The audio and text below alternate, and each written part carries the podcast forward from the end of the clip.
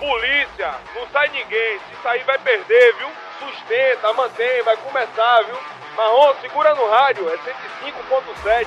Também estamos no Spotify, na Amazon e na Applecast, viu, porra? Alfa 11, Alfa 11, aqui é sem censura, porra! Atividade, porra, o Serguizo é bicho.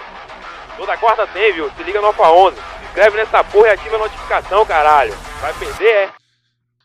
Fala família, boa noite, boa noite com Jesus. Estamos aqui para mais um episódio. Hoje um episódio importantíssimo. Tem uma surpresa interessante aqui do meu lado, Daniel Fernando hoje, no lugar de Matos. Só inverteu, ah, né?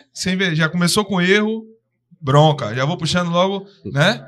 Aí tá difícil. Você, prazer, meu nome é Daniel Fernando e o nome dele é Corrêa. Não, tá errado. Você está demitido. Pô, Corrêa, acaba por aqui. Corrêa tá Gente, boa hoje. noite. Estamos ao vivo na Nova FM 105.7 também no YouTube. Né? Hoje aqui comigo Daniel Fernando e Dr. Bruno, delegado de Polícia Civil há 22 anos, combatendo o crime organizado, combatendo a corrupção, tem sua história, participação na política também, vai, vai vir para aqui para contar, vai vir não, está aqui para contar a história dele, uma história que tem muito a trazer de aprendizado para mim, para Daniel e para você que está em casa.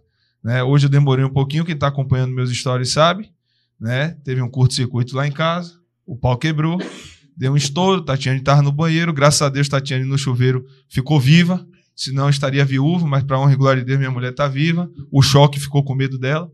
Quando o choque viu que era ela, o choque correu. Então, enfim, Dani. Velho, quem está aqui hoje sou eu, que honra! E para minha sorte, vamos dizer assim, vamos entrevistar um cara que eu acredito que ele não me conhece, mas eu conheço. É, trabalhei um pouco na campanha dele junto com o André Pociúncula, campanha de 2022 e um cara muito sério, muito honesto e que vou ter o prazer de entrevistá-lo aqui junto contigo. É uma honra estar aqui. Para quem não sabe, eu, eu, trabalho atrás das câmeras junto com a galera aqui. E hoje, e hoje tá... eu estou aqui na frente das câmeras para a gente bater um papo, conversar. Pessoal que está em casa, só para um saber, pouco. Matos não foi demitido. É. Ele está só respondendo o processo por ter exposto o nosso programa, exposto para algumas pessoas. Ele não está demitido. No próximo programa pode ser que Matos esteja aqui, com Daniel ou eu, mas enfim, aqui é nosso time. Exatamente. Aqui quando a gente um sai, o outro entra, lá ele, mas mantém o padrão. Né? Exatamente. Né? Doutor Bruno, seja bem-vindo. Uma honra para a gente ter o senhor aqui, representando uma instituição que tem nome, que tem história, a Polícia Civil. E o público está em casa, quer conhecer um pouco do doutor Bruno. Quem já conhece, quer ver mais um pouco e conhecer um pouco da sua história, da sua caminhada nesses 22 anos. Se apresente, por favor. Beleza, Correia Daniel, é um prazer estar aqui. O Alfa 11 agregou muito na segurança pública, no noticiário, porque a gente consegue trazer um pouco mais de informação do que acontece na realidade, um relato pessoal né, do cotidiano, do que a gente passa, sem aqueles filtros e preconceitos que a grande mídia costuma utilizar. Boa noite a quem está nos assistindo aí. Meu nome é Bruno Ferreira de Oliveira, sou delegado de polícia há 22 anos, sou delegado classe especial, Passei pelo interior, quase todos os departamentos da Polícia Civil. Hoje eu estou na 18ª no plantão. Essa história de plantão já tem quase 10 anos, por conta de perseguição política. Né? Eu esperava que isso fosse acabar algum dia, mas pelo visto talvez eu me aposente no plantão, em decorrência da atividade que nunca é, é, troquei a Polícia Civil e a administração com pedidos políticos ou favorecimentos pessoais. E isso, de certa forma, comprometeu muito a minha carreira profissional. Eu estava em São Francisco do Conde, sofri o meu primeiro baque quando eu prendi um vereador. Em Camaçari, tive contratempos também com o pessoal da política e fui removido do cargo. Resultado, esse tempo todo estou no plantão e sem cargo. Né? Mas a gente segue o barco e vamos adiante. Se arrepende, doutor? Em hipótese alguma. Das escolhas? Não, estou muito feliz. A gente tem polícia. Muito feliz. A gente tem polícia no sangue, né? A gente acredita o que é certo e, apesar de carregar algumas consequências por escolher um caminho, um viés correto, a gente não pode se arrepender, né? Não me arrependo, pelo contrário. É...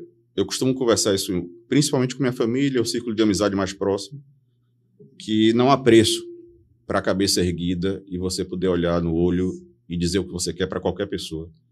Seja ele político, seja ele da instituição, de outra instituição. e você poder chegar em casa, olhar para os seus filhos, para sua esposa, para os seus pais, né? Sem precisar baixar a cabeça, sem ter vergonha, sem ficar com medo de que algum dia vincule sua imagem alguma coisa de errado. Para mim, isso não tem preço. Doutor, a, a função da polícia, estou juntando, né? Essa Polícia Civil, Militar, Federal, Rodoviária Federal, Guarda Municipal, quem exerce o poder de polícia, Sim. né? Hoje a gente tem muita influência da política nas nossas atividades.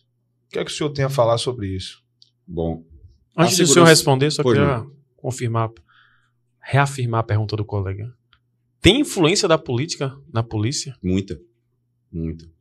E essa influência vai desde a estruturação dos cargos até pedidos diretamente relacionados, no caso da Polícia Civil, a investigações, e no caso da Polícia Militar, a liberações de situações de flagrância ou deixar de fazer algum tipo de operação em determinada localidade. né? Isso não é contínuo, né? isso não é regra, mas infelizmente acontece, esporadicamente acontece. Agora, sobre a questão da política, eu acho que, que a gente tem que pontuar o grande problema que nós temos no Brasil já há muito tempo. O fato é que a nossa política foi estruturada após a redemocratização num processo de vitimização né, do indivíduo que está praticando crime. E, ao mesmo tempo, de criminalização do policial e de quem está exercendo o papel de ator da segurança pública. Parte-se do pressuposto que o ator da segurança pública ele é truculento, ele é violento, Isso. ele é, é, é arbitrário e parte do pressuposto que o bandido ele é vítima da sociedade. São dois grandes erros. Primeiro erro é porque o bandido ele é uma minoria na população e é uma minoria na população, inclusive de baixa renda. É até uma vergonha, um assinte para a população de baixa renda que mora nas favelas, nas comunidades, de qualquer lugar do país, aceitar essa pecha de que bandido é vítima por causa da condição social que ele tem. Não é verdade, a maior parte da população pobre é honesta. Acorda cedo, vai trabalhar em transporte público lotado, ganha mal e volta para casa com a cabeça erguida, sujeito a toques de recolher, tiroteios causados por esses indivíduos que são minoria. Mas se esses indivíduos, ao delinquir, fossem tratados como bandidos, a nossa estrutura de segurança pública seria completamente diferente. Porque o que acontece no Brasil, e aqui, antes de entrar na questão da segurança pública e do policial, eu vou finalizar esse processo, porque isso é muito importante das pessoas entenderem. Quando você tem um processo penal e uma lei de execuções penais extremamente leniente com o bandido, com aquela pessoa que pratica crime, você está incentivando a prática do crime. Então não é a miserabilidade que leva a pessoa a delinquir. Não. É a falta de perspectiva de punição. É a facilidade com que ele sai do sistema prisional. São as benesses que ele recebe dentro do sistema prisional, que estimula aquele jovem que estaria estudando ou trabalhando a ingressar no crime, porque ele vai ter um ganho rápido e a perspectiva de sofrer uma punição é muito pequena. Na área da segurança pública, os policiais cortam dobrado todo dia. Seja qualquer polícia, no Brasil inteiro. Porque você tem que enxugar gelo. Você tem que prender aqueles mesmos indivíduos e aquelas mesmas quadrilhas três, quatro, cinco, dez vezes. Por quê? Porque você institui uma lógica criminal de vítima, vitimização. Você permite né, que o cara seja preso reiteradas vezes e fique em liberdade, ou tenha saidinhas que são extremamente lenientes. Não se vê isso em lugar nenhum do mundo. Você não pode pensar que o crime, porque foi praticado sem violência ou grave ameaça, como um furto, por exemplo, ele é praticado reiteradamente, esse indivíduo não pode ser encarcerado, tem que ser encarcerado. Ele está demonstrando para a sociedade que ele não tem a menor vontade de se ressocializar, Com de certeza. aprender Isso. com aquela prisão. Você não pode permitir que o indivíduo que atenta contra a vida de terceiros saia na audiência de custódia. Então, são políticas dessa natureza que levam o nosso país a estar na situação de caos que nós estamos. Não é por falta de atividade policial. Falta muito na atividade policial, principalmente valorização profissional e é, é, autonomia para não ter essas ingerências políticas. A meritocracia, infelizmente, há muito tempo, não é um critério válido dentro das corporações policiais. Ele é um dos critérios, mas ele não é o essencial e deveria ser o essencial. A política, infelizmente, fala mais alto. Doutor, o senhor tocou em alguns pontos importantíssimos. Né? Já chegou, Eu- já chegou. dando a ideia. É, uma- é um assunto que eu acho importante a gente presta um serviço para a sociedade, Sim. Expor a essa sociedade, que são os nossos verdadeiros patrões, né? o que acontece dentro de cada instituição. Dentro, da, da- dentro de cada instituição, não, dentro da segurança pública. É, a segurança pública, dentro das garantias fundamentais, todo mundo precisa de moradia, comida, mas segurança é um serviço essencial, porque sem segurança a gente não sai de casa, Isso. a gente vive num, num estado paralelo, onde qualquer um que com arma na mão, como um louco, pode sair, dominar, roubar, matar e destruir.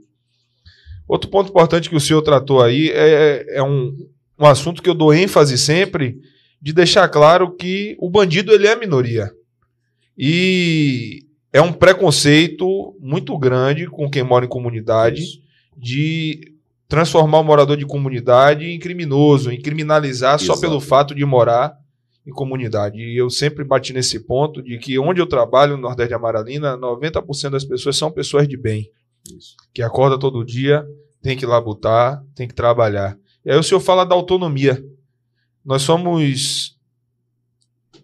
A gente é a ponta da lança, é quem está fazendo na rua com que o cidadão, não só no policiamento preventivo, o judiciário também, com que ele cumpra e ele ande dentro da lei, não ande à margem, não ande. Né? E a população, às vezes por ignorância, acha que a gente tem essa autonomia e a gente não tem. O trabalho policial ele é fundamentado em cima das leis que o nosso legislativo, o nosso executivo determina. Isso. E por isso hoje é tão difícil fazer o trabalho de polícia, porque as pessoas que têm a chave, a virada da chave de, de dar diretrizes, o que a polícia pode e o que não pode, muitas das vezes estão associadas a criminoso. Né? Muitos políticos, e isso existe muito. E eu queria que o senhor tocasse nesse ponto, é, de- dessa questão da, sua, da perseguição política que você sofreu, por que isso aconteceu, né? Sim. E hoje a consequência está aí, como o senhor falou, estou no plantão e provavelmente, enquanto manter a política como está, pouco possível que isso mude. Sim. E antes de o senhor explicar para as pessoas essa toda essa perseguição que o senhor sofreu, detalhasse, deixasse claro o que é isso de plantão, o que não é, porque algumas pessoas podem não entender. Achar que o delegado tá no plantão e achar que não Perfeitamente. Toda corporação policial ela se baseia em hierarquia e disciplina. Então, a pessoa ingressa numa força policial, ela é novata. No caso da Polícia Civil, assim como no serviço público de um modo geral, ela passa por estágio probatório. No Código Militar, eu não tenho certeza como é que funciona isso. Acho que é um pouco diferente, porque o regramento é diferente, né? segue uma doutrina militar, mas de qualquer sorte, ele entra como soldado. Né? Soldado recém-ingresso, não é isso? Tem estágio pronto. E nesse período, ele está adquirindo experiência e mostrando efetivamente né, o comprometimento com a carreira, a sua assiduidade, a sua pontualidade, né, a sua honestidade, enfim. Nesse período, não se pode pegar esse indivíduo e colocar ele à frente de pessoas mais experientes, que já tiveram, através do embate, da experiência de vida, do contato com outros policiais, a subordinação para essa pessoa que ingressou novamente, ainda que ele seja extremamente especialista em diversos setores. Porque hierarquia e disciplina tem que ser seguido.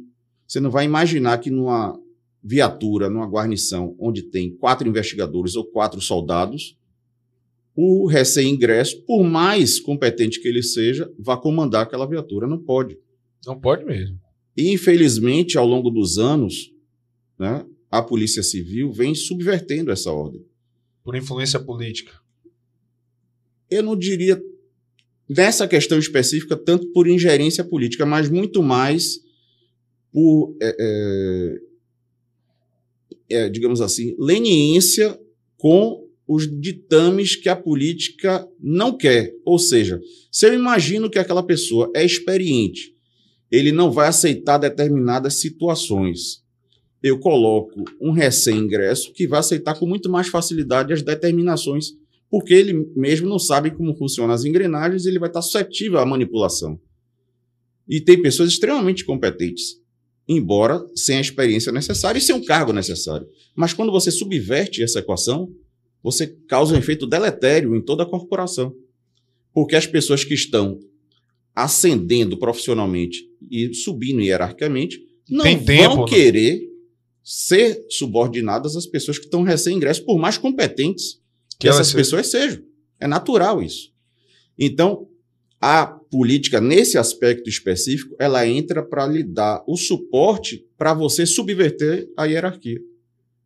Coisa que o regramento não permitiria. Mas, como há uma, uma anuência, digamos assim, política, é possível que o gestor faça. E está errado. No meu caso específico, a perseguição ela começou porque, no âmbito municipal de São Francisco do Conde, que era a situação na época, ou seja, o município era da mesma estrutura política do Estado.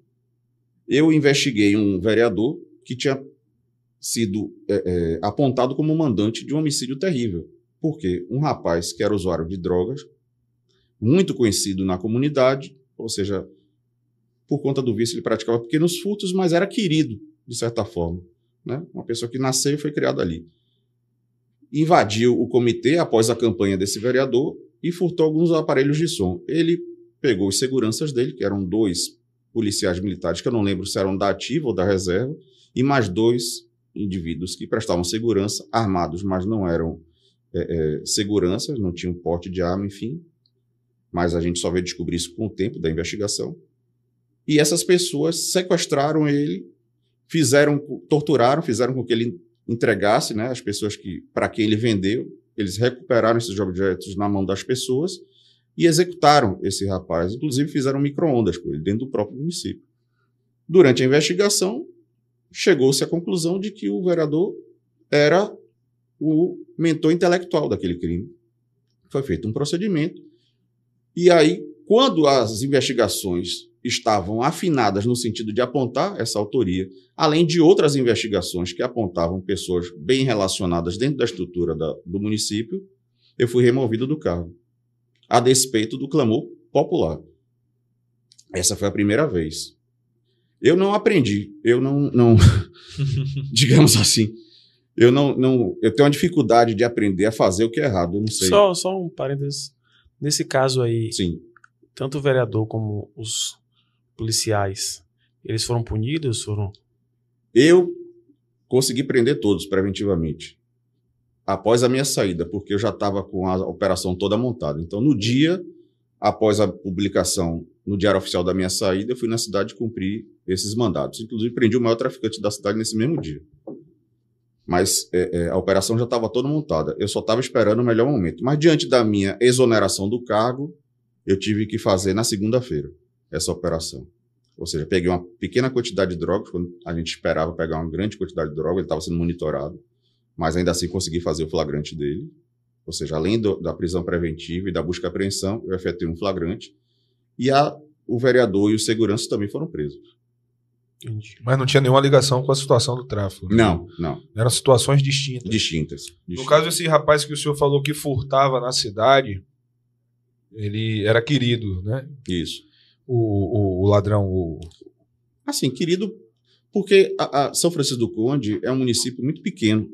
Embora tenha um, um PIB muito grande, mas as famílias são muito próximas. Todo mundo se conhece na cidade. tem um Então, parente lá. Então, como ele foi nascido e criado lá, então ele, ele realmente, por mais, digamos assim, é, é, condutas antissociais em decorrência da- do vício dele, ele era uma pessoa querida, porque ele não era violento, ele não. Se a pessoa chegasse para ele e dissesse assim, não, você furtou tal coisa, ele ia lá e tentava conseguir recuperar ou ressarcir. Ou seja, ele era dependente químico clássico, ele não conseguia se controlar, ele precisava de algum recurso para comprar droga. E pra quem não sabe, micro-ondas, se puder explicar. Botou dentro do pneu e tocou fogo. Isso. Quem já assistiu muito filme Tropa de Elite sabe, já, já sabe, Isso, já sabe o que é micro-ondas. exatamente. É, doutor, não que seja legal, não que seja correto, mas no- às vezes no clamor público, né, no fogo da sociedade, a gente vê a sociedade pegar o ladrão, linchar, Sim. bater, executar. Eu não conheço os policiais que o senhor, o senhor prendeu, mas quando a gente fala assim que se trata de um ladrão, é, já, já eu, eu já não vou mentir para o senhor. Trabalho de polícia é trabalho de polícia, mas quando fala assim que, que é um ladrão que estava roubando, que estava furtando, mesmo que seja do vício da droga, a escolha de cada um não justifica, mas é a escolha de cada um. Ele, por mim, ele não, é, não, foi, não, não- foi muito querido, não. Né? Mas eu queria entender só o que o senhor falou na questão do vereador. Ele é do mesmo partido do atual governo, né? Não, ele era de um partido da coligação. da coligação. Isso. né? Ele ti- tinha. O senhor acredita que o fato de o senhor ter, ter, ter essa perseguição foi justamente. Não, Por ter- começou ali. Começou aí. Porque O além senhor dessa- foi candidato a vereadro lá também? Não, em São Francisco? não. Foi aqui em. Lauro, né? Nunca, não, fui candidato a deputado estadual. Deputado. Nunca tinha me envolvido com política. Até essa última Até eleição. essa época É, aí. Nunca tinha me envolvido. E essa situação foi uma das. Só que naquele momento ali, na verdade, o, o secretário da época, ele queria eliminar o problema, ou seja, eu era um empecilho por conta da minha postura no município, a forma como eu combatia de forma indiscriminada o crime, mas ao mesmo tempo eu não poderia ser, eh, eh, digamos assim, punido porque eu estava fazendo um bom trabalho. né? Então, nesse primeiro momento, eu fui somente retirado do município e fui colocado em outra territorial para trabalhar. O segundo momento é que houve realmente a perseguição e aí houve o achatamento da minha carreira profissional. Por quê? Eu estava como titular em Camaçari, identifiquei problemas muito sérios que aconteciam dentro da própria administração, que envolviam pessoas da própria corporação, apontei isso para a administração superior, e ao invés das pessoas envolvidas serem é, é, punidas, na verdade quem foi punido fui eu, que eu perdi o cargo né, e tive que sair, porque eu não ia ficar subordinado à pessoa que eu tinha investigado no município. Então, me afastaram da titularidade e aí eu pedi para ir para uma outra unidade, que foi a Futebol de Veículos, para trabalhar em regime de plantão, porque não seria mais dado nenhum cargo de livre nomeação e exoneração como titular ou como nenhum outro cargo, coordenação, nada. Percebi aquilo, entendi e fiquei no plantão da Veículos perfeitamente. Eu fui jogado para a política, na verdade, por conta de ver passar quase oito anos nessa mesma situação, sem que eu tivesse feito nada, absolutamente nada, administrativamente ou na atividade policial de errado. No entanto, quando eu percebi que eu não iria conseguir me realocar de novo, eu tentei fazer aquilo que eu acreditei ser o certo. Demonstrar para a população tudo aquilo que eu tinha vivido e experimentado e submeter a população né, à validação do meu voto. Como eu não tinha recurso, fiz uma campanha pobre, efetivamente não consegui ser eleito. Paciência. Doutor, é um ponto que o senhor citou aí que eu achei também importante a gente tocar nesse assunto é sobre a, a, a sensação de impunidade, Sim. né? Essa semana teve um vídeo de um delegado ele falando justamente isso que o senhor está falando aí. O vídeo, né, do delegado falando que já prendeu o cara 10 vezes, 30 vezes, o mesmo cara é preso, ele é recorrente no, no mesmo tipo de crime. Sim. Em paralelo a isso, eu vejo muitos policiais respondendo por conta de tá fazendo um trabalho Sim. de correr para cima da bandidagem. Sim. Ah, O- secretário, né? É o secretário de Segurança Secretário- Pública de São Paulo, Derrite. Capitão de São Paulo. Capitão, Derrite. Derrite. eu falando que era delegado é, é Mike, né? É, Mike. O vídeo aí, a- a- o pessoal que tá na live vai ouvir o vídeo? Solta aí. Não tem dificuldade em prender quadrilhas, em prender criminosos. A gente tem dificuldade com a reincidência criminal. É normal, será um país que prende 14 vezes o mesmo indivíduo pelo mesmo crime grave? É normal prender pela trigésima vez um indivíduo com fuzil que tentou assaltar uma lotérica com um carro forte e tinha mais de 99 anos de prisão a ser cumpridas? É normal um indivíduo que pertence à maior facção criminosa do Brasil sair pela porta da frente por uma decisão de uma Corte Suprema, é a pergunta que eu faço para vocês.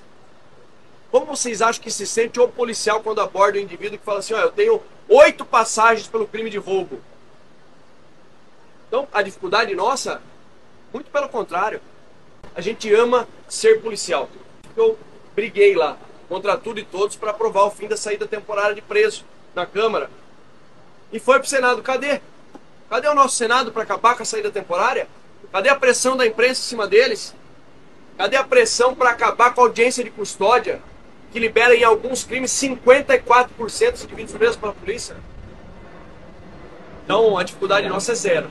A gente ama o que a gente faz. Só que o nosso país é um país que não tem lei adequada para punir criminoso. Então, ao invés de jogar a culpa na polícia, agradeçam, senhores, o fato de termos homens e mulheres idealistas como esse que acabaram de sair aqui para combater o crime, para arriscar sua vida, muitas vezes morrendo, como é o caso da Milene, muitas vezes morrendo, como é o caso do soldado Patrick Reis, num país que libera um criminoso preso pela trigésima vez pelo crime de roubo portando fuzil. Essa é a realidade do nosso país. Acabou? Ah, É, doutor, eu, eu vou ressaltar isso aqui, que esse secretário aí, que é o capitão, né? Ele, ele, ele só não foi exonerado e, e- do cargo e ainda por cima aplaudido por esse discurso aí, lembrando que o governador do estado de São Paulo é Tarcísio. Sim.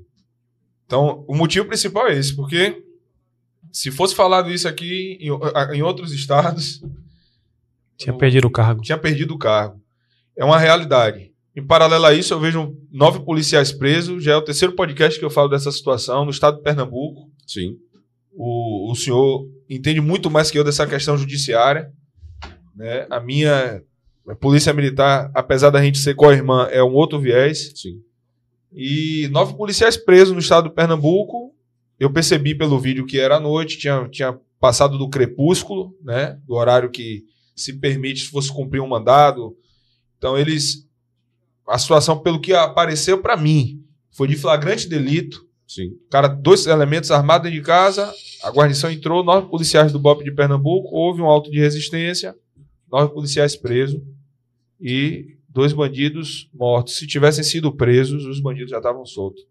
Eles iam responder, a depender até por porte ilegal, que é um crime fiançável, iam pagar a fiança e estavam na rua. Então, assim, paralelo ao que o secretário do Estado de São Paulo falou, de a gente ver o cara ser preso 30 vezes, o, o- o cumulativo de pena dele chegar a 90 anos, a gente sabe que só cumpre 30. Que aqui no Limite. Brasil o limite é 30 anos, né? Quase 90 anos, com 30 vezes o cara preso com fuzil e tá na rua e a gente vê o polícia respondendo, né? O, o que o senhor falou do ladrão, criminoso, é uma minoria. E a gente vê hoje dentro do nosso país várias minorias com representatividade no Sim. Senado, na Câmara.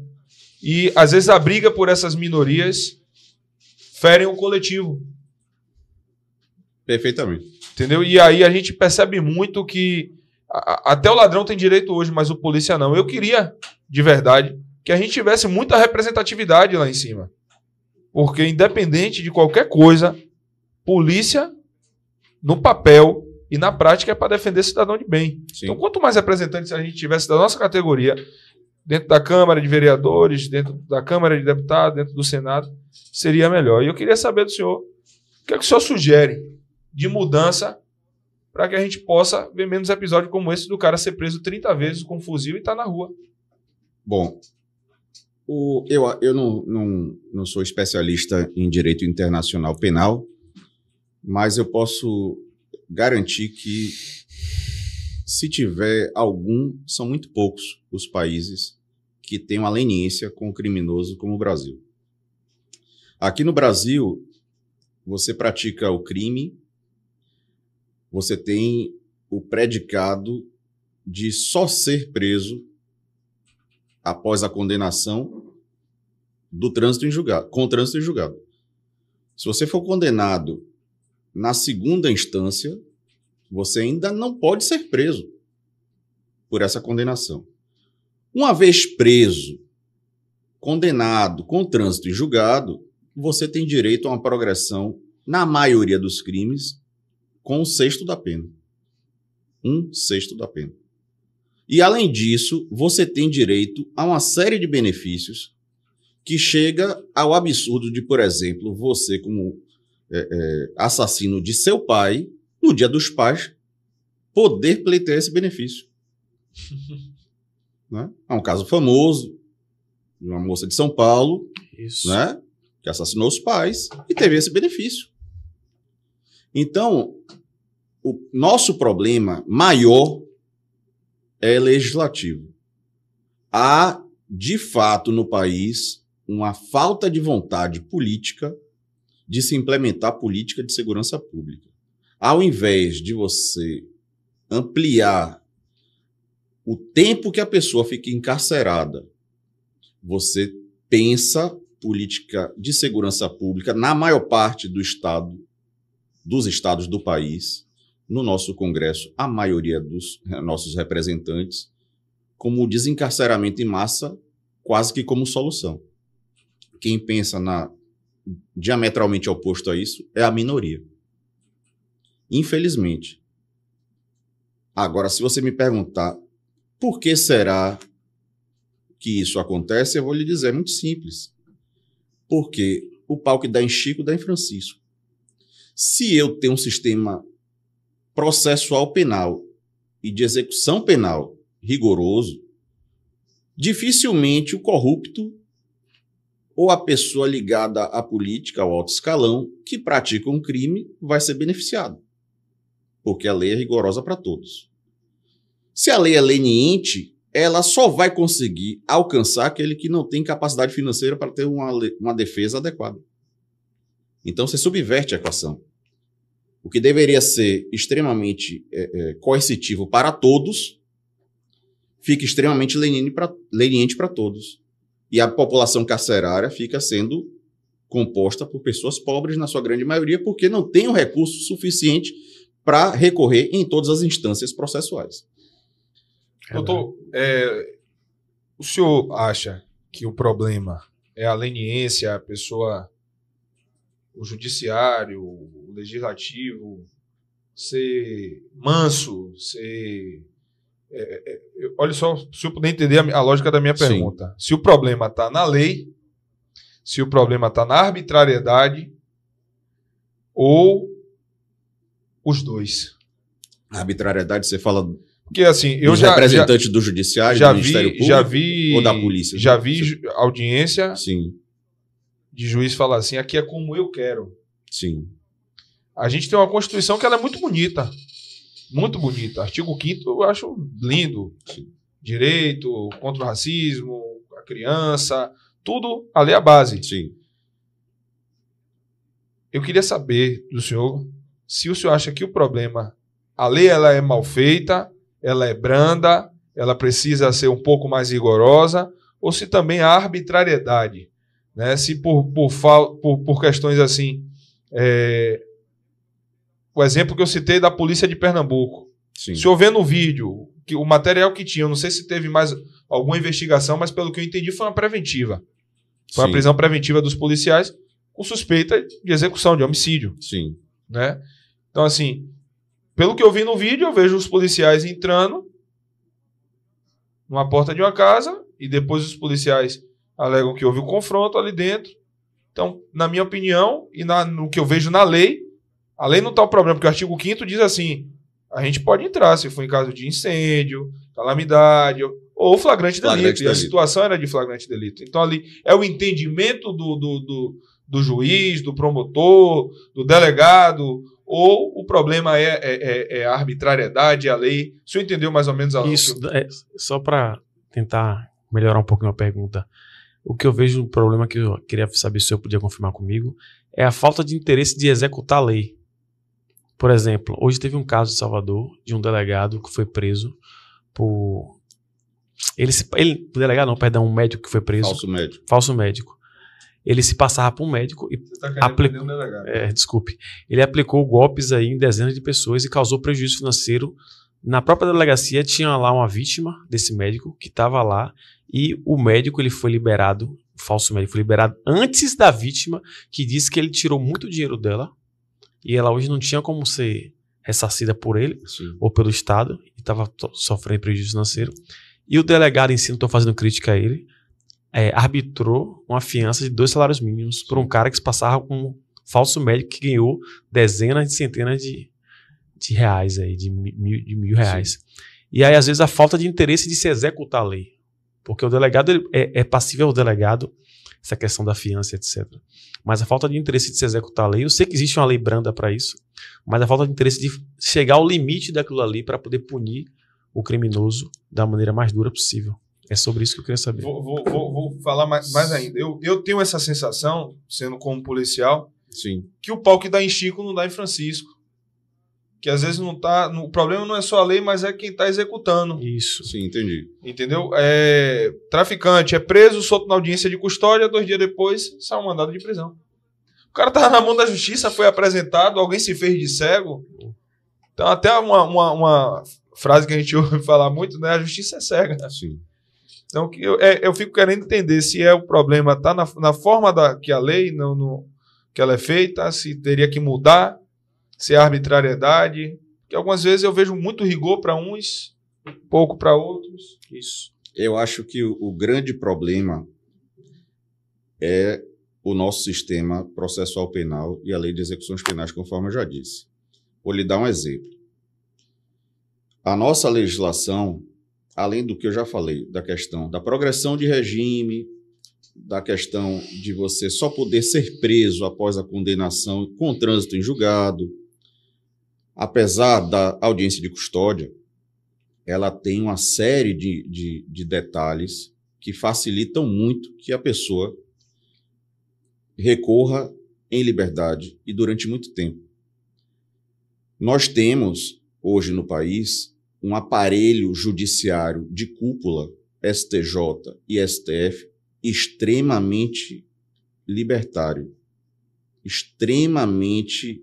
eh, como é que que eu posso eh, dizer? Garantista, né? que vislumbra o princípio de que ninguém pode ser preso ou deve ser considerado inocente até que se prove o contrário e se condene essa pessoa com trânsito em julgado ao extremo, de maneira que se afasta, por exemplo, esse preceito né, que está esculpido na Constituição de você eh, eh, fazer um parêntese no direito à sua propriedade imóvel, que é a busca e apreensão em se tratando de flagrante que prescinde da decisão judicial. O que é que o judiciário entende hoje? Que não, que você só pode ingressar no imóvel de terceiros com mandado de busca e apreensão. Ou seja, ele afastou uma norma constitucional sem que houvesse uma PEC. Mas é a cúpula do judiciário. Outra situação correlata é de que ao delegado de polícia fica obrigatória o arbitramento da fiança. Se todos os, os pré-requisitos da prisão preventiva não estiverem, se os requisitos da prisão preventiva não estiverem presentes. Então, respondendo à sua pergunta também, não compete ao delegado de polícia fazer esse juízo de valor se o investigado faz jus àqueles direitos. Entende? Então você tem, além do arcabouço legislativo, a estrutura máxima do judiciário, dando essas diretrizes para os operadores, que somos nós, delegados de polícia, promotores e juízes. Além disso, você tem o caso individual. Né? Muitos delegados, mas de forma minoritária, mas principalmente muitos promotores e juízes, são garantistas ao extremo. Então, eles entendem que, ao invés de prevenir que aquele indivíduo volte a delinquir e pôr em risco a integridade física das pessoas, da sociedade, enfim, ele prefere usar a lei para colocá-lo em liberdade e promover o desencarceramento em massa. Tanto sim são os índices de pessoas que são presas em flagrantes e essa prisão em flagrante é convertida em prisão preventiva após audiência de custódia. Qualquer estado do país, talvez tenha algumas exceções, mas eu digo a maior parte dos estados do país, os índices são pró-liberdade. Essas pessoas na grande maioria, submetidas à audiência de custódia, ficam em liberdade. Anteriormente, não.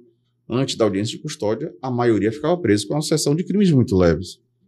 Então, houve essa mudança. Então, o grande agravante do nosso quadro é efetivamente o arcabouço legislativo e a interpretação garantista das, é, é, dos tribunais superiores do nosso país. É o que, como o senhor falou assim, falou aí, eu quero que sejam garantistas assim também com nós policiais. Né? Pois bem, você disse a frase que eu usei antes, o palco da Chico deveria dar em Francisco. Infelizmente, no nosso país não é assim. Não é assim.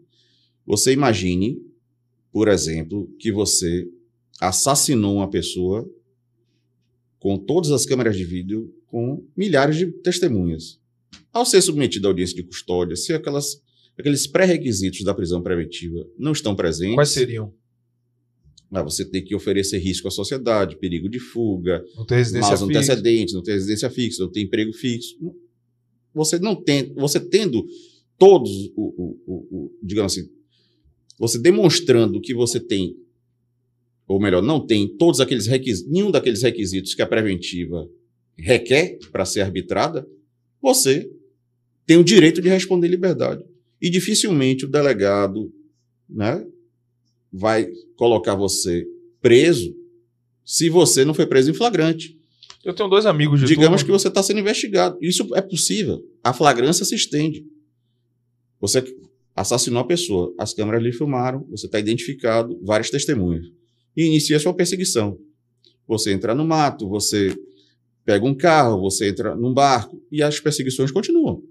Há uma mobilização, tem o graé no ar, tem viaturas no, em solo, tem viaturas a pé, cachorro, enfim. Pode demorar três, quatro dias, uma semana, a, a situação de flagrância ela se protrai no tempo. Porque a perseguição não cessa. Vá o delegado de polícia autuar em flagrante numa situação dessa. É preciso que ele seja fora da curva, que a maior parte vai seguir o receio de ser punido por conta dos ditames legislativos e das cúpulas do judiciário. Assim como segue a mesma doutrina o Ministério Público e o Judiciário. Se você não tem uma convergência no sentido de, de, de, de diminuir o garantismo e aumentar a punibilidade, aumentar a repressão, aumentar o tempo de encarceramento e o rigor da lei, os atores ficam receosos de operar no sentido inverso, porque eles ficam expostos. Entendeu? Falando numa linguagem para aqui, os atores, no caso, Os operadores do direito. os operadores aqui. Juiz, promotor, delegado. Doutor, é, é o que o senhor falou. Eu vejo que é, é, o pau que dá em Chico não dá em Francisco. Né? Para mim, é, é, a gente está tentando fazer um programa que, que traga policiais de, de todas as áreas, Polícia Civil, PM, já teve guarda municipal aqui. A maioria policial militar, porque somos policiais militares, é a gente consegue mais trazer. E hoje a gente conseguiu trazer um delegado de polícia aqui e percebe-se o seu conhecimento muito grande dentro É dessa verdade. área. Eu tenho dois amigos, é um exemplo, tem residência fixa, são policiais. Essa questão de dizer que a gente tem fé pública é só de boca. Dois policiais, casa, tudo, família, não tem antecedente criminal. Que o senhor falou da questão do flagrante, né? E a gente vê muito bandido sair na audiência de custódia. Esses amigos meus, eles estão respondendo por homicídio, estão presos no batalhão de choque, foi dado uma preventiva. Se eu não me engano, são três meses, que pode ser prorrogado por mais três. Sim. Eu, eu só para entender o que é que, que se aplica para que essa preventiva seja mantida, né? O que usa muito como desculpa é que quando se trata de policial, ele pode atrapalhar o curso das investigações. Isso. E é Pode ameaçar testemunhas. esse é o principal motivo. Esse é o principal motivo por conta da interpretação garantista e de inversão de valores que nós vivemos no nosso país. Essa essa inversão de valores faz com que o policial ele tenha sobre sua cabeça uma suspeição da sua atividade, quando na verdade ele deveria ter fé pública. Ele deveria, o policial, ser visto como uma pessoa que está moralmente acima dos preceitos normais, porque ele está exercendo uma atividade a mais belicosa que o Estado oferece, que é você empregar a força que o Estado tem contra aquele que infringe a lei. E garantindo os direitos e garantindo Tanto os fundamentais não- do cidadão. né? E isso, tanto sim que para ser policial, há todo um pré-requisito de concurso, de curso e de estágio probatório, Investigação social. investigação social, para que essa pessoa se habilite a exercer essa atividade. Então, se a pessoa passou por esse crivo e ela é suspeita ao invés de ter fé pública, no meu entender, já houve uma subversão. Uma inversão de valores. Você não tem no policial a pessoa de per si, ou seja, é, é, naturalmente idônea, naturalmente honesta, como deveria ser e acontece na maior parte do mundo. Tanto sim que é policial. No entanto, a gente infelizmente vê na cultura de um modo geral, né, ao longo de décadas, em novelas, em, em peças, né, filmes, o policial sendo retratado como bandido, como truculento, como violento, como homicida. E essa não é a, a realidade. Porque se você for analisar, maus profissionais existem em todas as áreas. Existem juízes, existem promotores, existem delegados, existem defensores, médicos, professores, em qualquer área. Nesse caso que Corrêa acabou de falar sobre os colegas, cabe ao Estado uma reparação caso não se prove nada contra os policiais? Sim. Sim. Teoricamente. Não, não é o sim. que eu vejo, não, não é o normal, né? O problema é a questão de como o Estado ressarce a pessoa após a condenação na instância civil para indenizar. Ele não é como um terceiro que pode sofrer uma execução e seus bens, seu salário ser penhorado. Isso não acontece com o Estado. Quando você, além de todo o trâmite recursal que o Estado é favorecido, a Procuradoria-Geral do Estado, ela tem prazos dilatados para fazer os recursos. Além disso, quando chega na fase de execução, você entra em fase de precatório. Então você fica na lista de precatório. Então demora muito para você ser indenizado. Mas ao final do processo, teoricamente você será. O problema é o tempo. É verdade. Porque, Normalmente quem recebe são os filhos. pronto, mas E- é isso. e Justiça lenta, Normalmente o polícia morre E tem um a- porém, já dizia Rui os Barbosa, filhos. justiça lenta é injustiça. Liberdade não tem preço, ainda tem isso, né? É, só para o público que está em casa entender um pouco do que o doutor falou aqui agora. Se você- o cara tá- tem uma câmera lá da SSP que mostrou que o cara matou, que o cara roubou, a polícia prendeu, flagrante delito, leva, conduz o indivíduo para a delegacia, apresenta ele à autoridade judiciária, autoridade policial. Mesmo com tudo isso, ele tendo moradia fixa, né? É, é, é, Emprego. emprego, não ter antecedentes criminais, não ficar demonstrado que ele oferece risco ao, ao bom desenvolvimento das investigações, que ele não tem é, é, a capacidade de causar mal a terceiros, ele será absolto. ele será solto na audiência de custódia. liberdade. Se, se seu, seu parente morreu, Isso independente do crime. sinto muito. Não tem nenhum crime que caia isso. A regra é uma só. A análise da. Até da- com crimes contra a vida. Sim, qualquer crime. E aí você observa só, em paralelo a isso que a gente estava conversando aqui agora. Nove policiais foram presos e aí só tem uma câmera mostrando os policiais entrando na residência, né? E ninguém quis saber o que os policiais falaram. Nesse caso, foi aplicado o rigor. Isso. Mesmo tendo emprego fixo, residência fixa, não tendo antecedente, porque polícia só tem antecedente. E embora, embora analisar, há formas de você, digamos assim, retirar o risco do policial ofertar um entrave às investigações ou ameaçar terceiros, que é você tirar dele a funcional e a arma. Mas deixar ele em liberdade se ele não tem os pré-requisitos, né, ou se ele tem os pré-requisitos para ser para responder liberdade. Não estão presentes aqueles requisitos da preventiva. Entende? Foi o que aconteceu comigo e com o Matos. Foi tirar da farda e a arma e a gente não cometeu com crime contra a vida. Pronto, pronto. né? É, é menos gravoso. Mas a perda da liberdade ela é algo extremamente gravoso. Você tem que ter muita convicção daquilo que você está fazendo. Isso. E no nosso sistema garantista, se est- não estão presentes aqueles pré-requisitos da prisão preventiva, você tem direito de responder em liberdade. Eu quero ressaltar mais uma vez para o público que está assistindo, né, vou repetir. O doutor falou aqui uma coisa que fique bem ciente para vocês que estão em casa aí, para que vocês exijam de quem promete a você uma melhora na sociedade, vocês aprendam a exigir, porque a sociedade é quem sustenta tudo isso aí, através do imposto de vocês que tem polícia, viatura nova, é, é aumento de salário para político e tudo mais que a gente vê aí. O bandido matou um parente seu, matou você.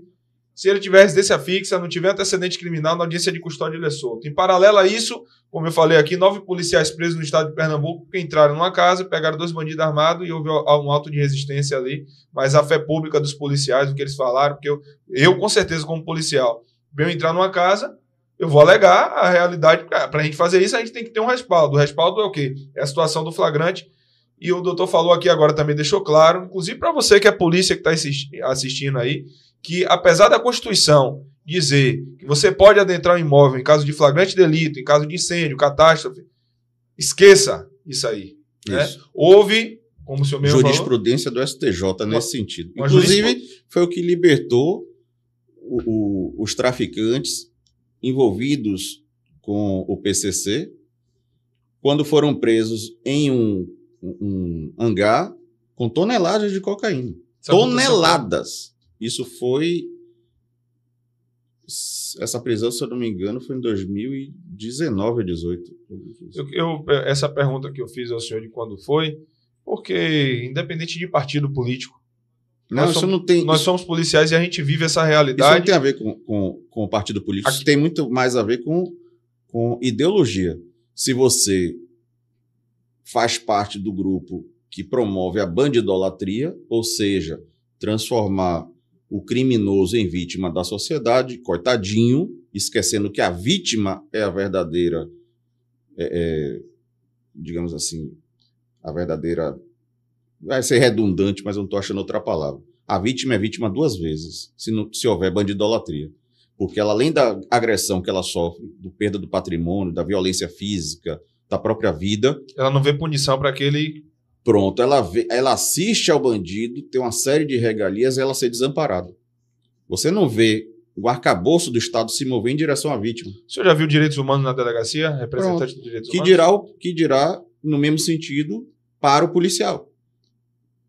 Então, a minha forma de entender que isso pode ser modificado é você mudar é, é, as pessoas, os nossos representantes públicos, se você quer mudar, se você não coaduna com isso, para que eles promovam políticas efetivas de segurança pública, ou seja, a pessoa praticou o crime, parte do pressuposto que ela tem que ficar encarcerada uma vez processada e comprovada a sua culpa. E não que ela deve ficar em liberdade o máximo de tempo possível e que deve só ser presa após o trânsito em julgado da condenação. Isso é um absurdo e só acontece no Brasil. Só acontece no Brasil. O senhor, o senhor já trabalhou na Central de Flagrantes? Eu trabalhei durante seis meses na Central de Flagrantes, quando era ainda nos barris. Mas ali na. No complexo dos Detran, barris. não? Não, ali não. O senhor já ouviu falar de um projeto chamado corre pro abraço, abraçaço, abraço, algo desse tipo? Não. Não? Não tenho é, conhecimento. Tinha uma pessoa lá dentro que era muito próxima a mim, não tenho muito mais contato com ela. E eu não estou falando aqui de governo, era coisa relacionada a ONGs e etc, instituições.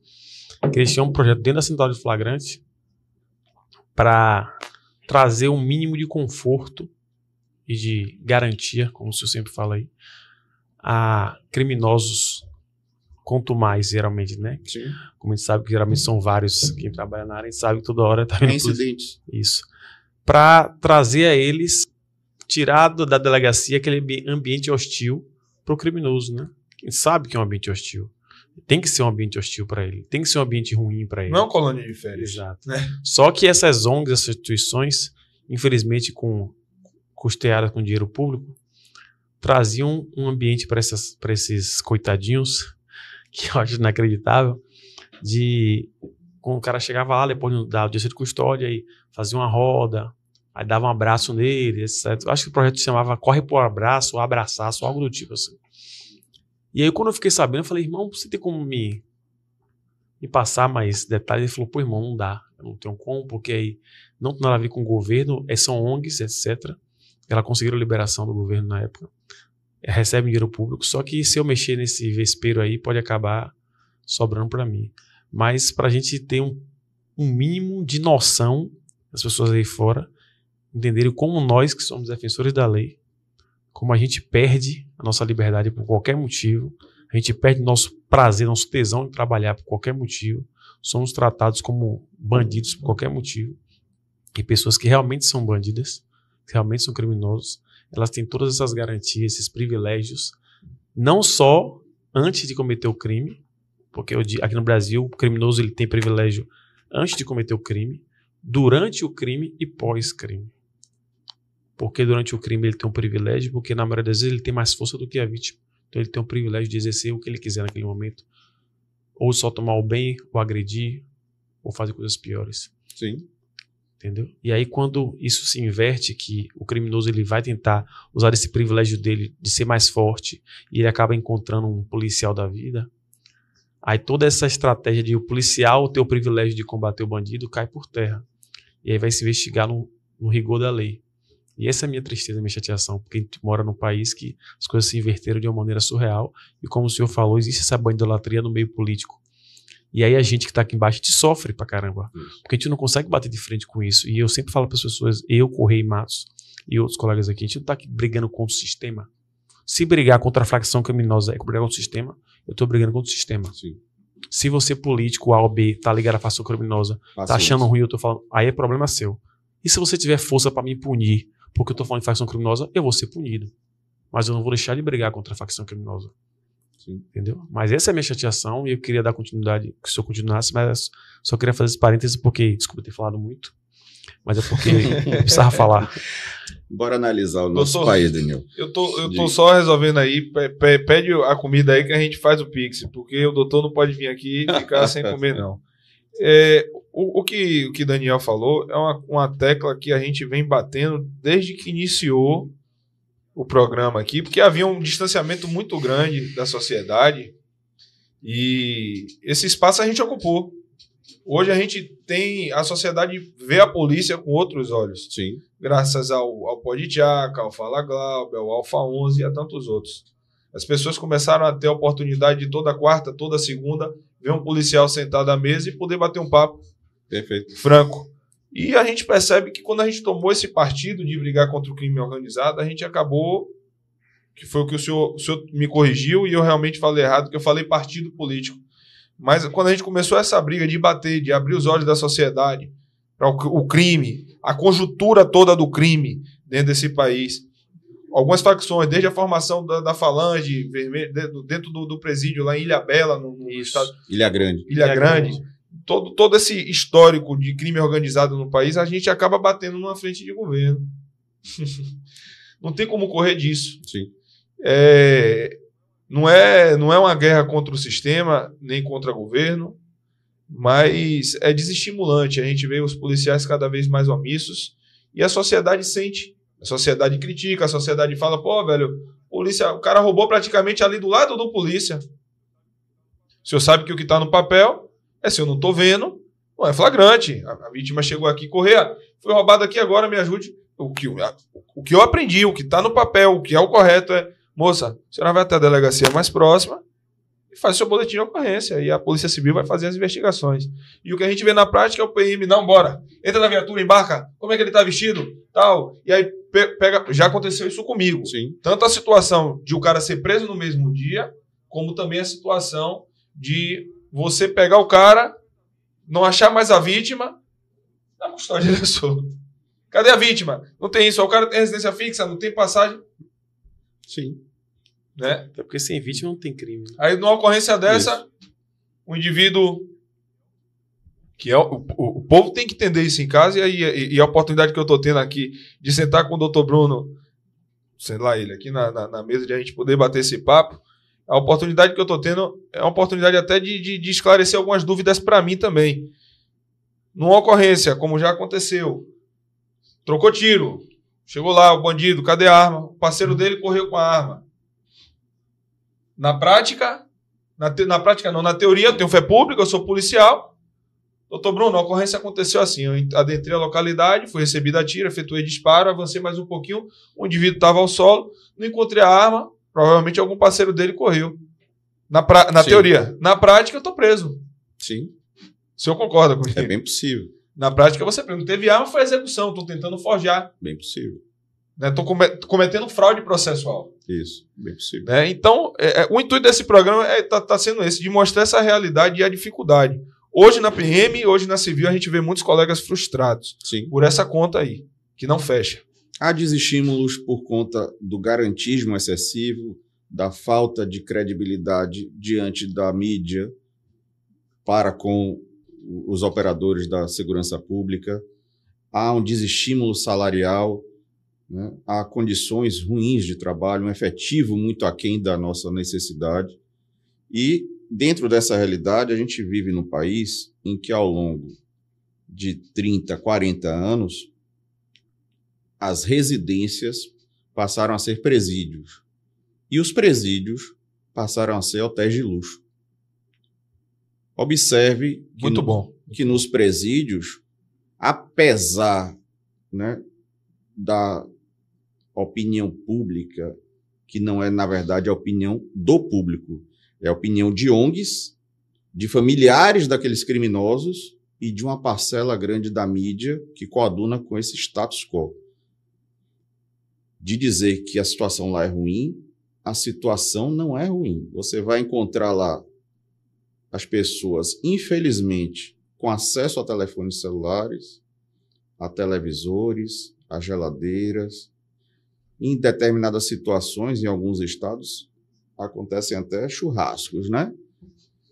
Então, a realidade é essa. As pessoas de bem estão cada vez com mais medo, estão cada vez mais tentando se proteger com cercas elétricas, muros mais altos, redução da sua exposição em ambientes públicos. As pessoas cada vez mais confinadas. Os policiais, por sua vez, temendo, né, por sua seu emprego, né, a sua vida, se retraindo da ação.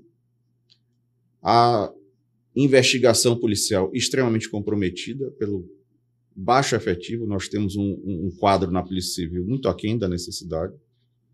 Você tem um garantismo excessivo do Judiciário e do Poder Legislativo. E você tem ainda a impossibilidade de você, pelas vias legais, como cidadão de bem, ter uma arma para se proteger dentro da sua própria residência. E aí a, a desculpa que eu ouvi, que não era, é, é, digamos assim, razoável, mas quase que era um mantra dito pela imprensa e por muitos políticos, é que a violência era causada pelo atirador. A violência é causada pelas armas que esses atiradores adquirem de forma legal. Tem dados sobre isso, doutor? O dado é justamente o oposto e foi admitido pelo então ministro da Justiça, que agora é ministro do Supremo Tribunal Federal. Tanto sim que recentemente um indivíduo que forneceu ao longo de três anos 43 mil armas foi descoberto. Ele tem conexões com a Tríplice Fron- Fronteira, Paraguai, Uruguai e Brasil. Fornece armas tanto para o PCC quanto para o Comando Vermelho. E todas essas armas são de origem do leste europeu, ucraniana, russa, do Oriente Médio. Não tem armas nacionais. E eu fiz, na época da campanha, esse desafio a qualquer um. Não interessa qual é o partido, ideologia, é qualquer ser humano que abre a boca para dizer isso. Me demonstre números Estatísticos, estatísticos pesquisas. pelo volume de armas apreendidas, que é enorme por parte das polícias, o quanto dessas armas são registradas. Essas pessoas elas têm um pouco de dificuldade de entender ou fingem que não entendem que o tráfico de armas no, no mundo ele é o terceiro mais rentável que existe. Sim, Só fica atrás do tráfico de drogas e do tráfico de humanos. A gente tem que tomar cuidado até eu falar isso, doutor. A gente tem que tomar cuidado até eu falar isso, porque se falar isso na live, a live cai. É. Só o fato de falar que tráfico humano. Entendi. É, eu, eu falei isso pra você, não é? Não, não entrar nesse assunto, não, só é fazer o ranking, Sim. pra vocês entenderem. E o tráfico de armas, ela sustenta máfias e grandes famílias no mundo. Bilhões, aí, irmão. é. Bilhões. Até, PCC até hoje- países aí vivem de economia de tráfico de PCC armas. hoje é uma das maiores facções do mundo. Do mundo. Eu vou, eu vou compartilhar, doutor, muito, muito mesmo na internet. Eu queria que uma live como essa aqui tivesse 50 mil pessoas assistindo. Essa pergunta que eu fiz ao senhor, é- é- essa pergunta, não, o senhor entrou nesse assunto aí, em relação aos CACs, que hoje restringiram o direito de você adquirir sua arma de fogo no país, né? Isso eu vou, vou pontuar direitinho porque eu tenho TDAH para não me perder no assunto. É, é, Por sinal, por sinal, bem elevado. TH. Bem elevado. Tranquilo. né? Bem elevado. Eu vou, eu tô, vou dar um murro em você. Eu vou lhe mostrar o meu TDAH. Tá Eu vendo vou que- daqui preso, Pronto. porque ele é mais antigo. Ele acabou de provar que eu falei que a TDAH é elevado. Já, o pico já foi lá. Doutor, veja bem, quando eu falo governo, aí o senhor falou aí 30, 40 anos. Ainda não vi partido para mudar isso aí. Independente. Sim, Eu sou uma pessoa de direita, sim, assumidamente de direita. sim. E de direita, para mim, não é partido. Né? Não. Como a gente estava falando aqui, não é partido. Direito à ideologia. É É ideologia. minha ideologia. Isso. Acredito nos valores morais, na família. Isso. Que bandido bom é bandido se lascando, Preso. preso, exatamente pra live não cair. Viu, doutor? Se, se essa é a opinião do senhor, a minha é um pouco diferente, mas não vou. Eu, eu gosto de ver se lascando mesmo. E aí dizem que meu discurso é extremista. E aí o senhor tocou no ponto que eu falo desde o início, e a gente sempre tenta despertar isso aí. A gente vê hoje pessoas cegas ideologicamente Sim. que perpetuam um discurso falso, uma, uma fake news aí, uma mentira, e vai levando. E outras, como efeito manada, vão seguindo esses discursos aí e não param para se atentar. E o senhor fala uma coisa que é um ponto importantíssimo. E eu tenho esse dado estatístico. E o que o senhor falou aí só colabora com isso. 1%. É 1% o número de armas apreendidas que vieram da mão de CACs. Pronto. Esse dado está aí. As pessoas só irem pesquisar, como o senhor mesmo falou. Sim. Então, assim, não tem outra desculpa. A grande questão hoje para não deixar o povo se armar é porque a gente tem um, é um país que tem muita corrupção e eles têm medo de a população armada se voltar contra eles. Imaginar um 8 de janeiro todo mundo armado ia ser uma catástrofe. Como Sim. aconteceu nos Estados Unidos quando Trump perdeu e seis pessoas morreram no Capitólio. É, o, o- os dois janeiros que aconteceram aquelas situações são situações muito complexas. A gente teria que sair do foco da, Não, claro, eu tô, da tô- segurança eu- pública para entrar em geopolítica. Eu falei muito superficial, até porque a gente sabe que tinham pessoas infiltradas ali que fizeram a coisa acontecer. É, é muito complexo. É seria uma- um, um, um, podcast Uma live só pra É, tratar disso. tanto até nas investigações eu vou fugir, de, vou fugir não, vou sair desse assunto porque como o senhor falou, o senhor tá- tem pressa hoje que a gente aqui a missão da gente é sete horas, Sim. Vamos nessa. viu, doutor Bruno? Então assim, o 8 de janeiro prova, as câmeras sumiram, né? Então não estou querendo entrar nesse ponto não, foi só uma, compara- uma comparação que eles têm medo. Sim. Eles têm medo de o povo Entendi. se atentar. E a gente tem feito isso. E esse resultado é muito revigorante, faz a gente acreditar de novo no senso de justiça.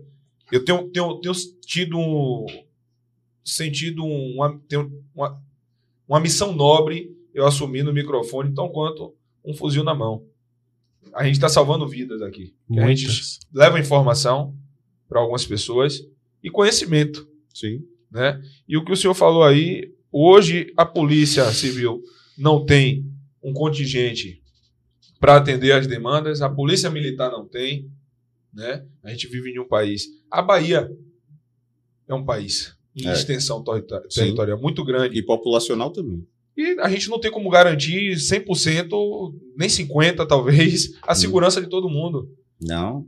A, a, proporção de policial população está muito aquém da média dos países em desenvolvimento e desenvolvido.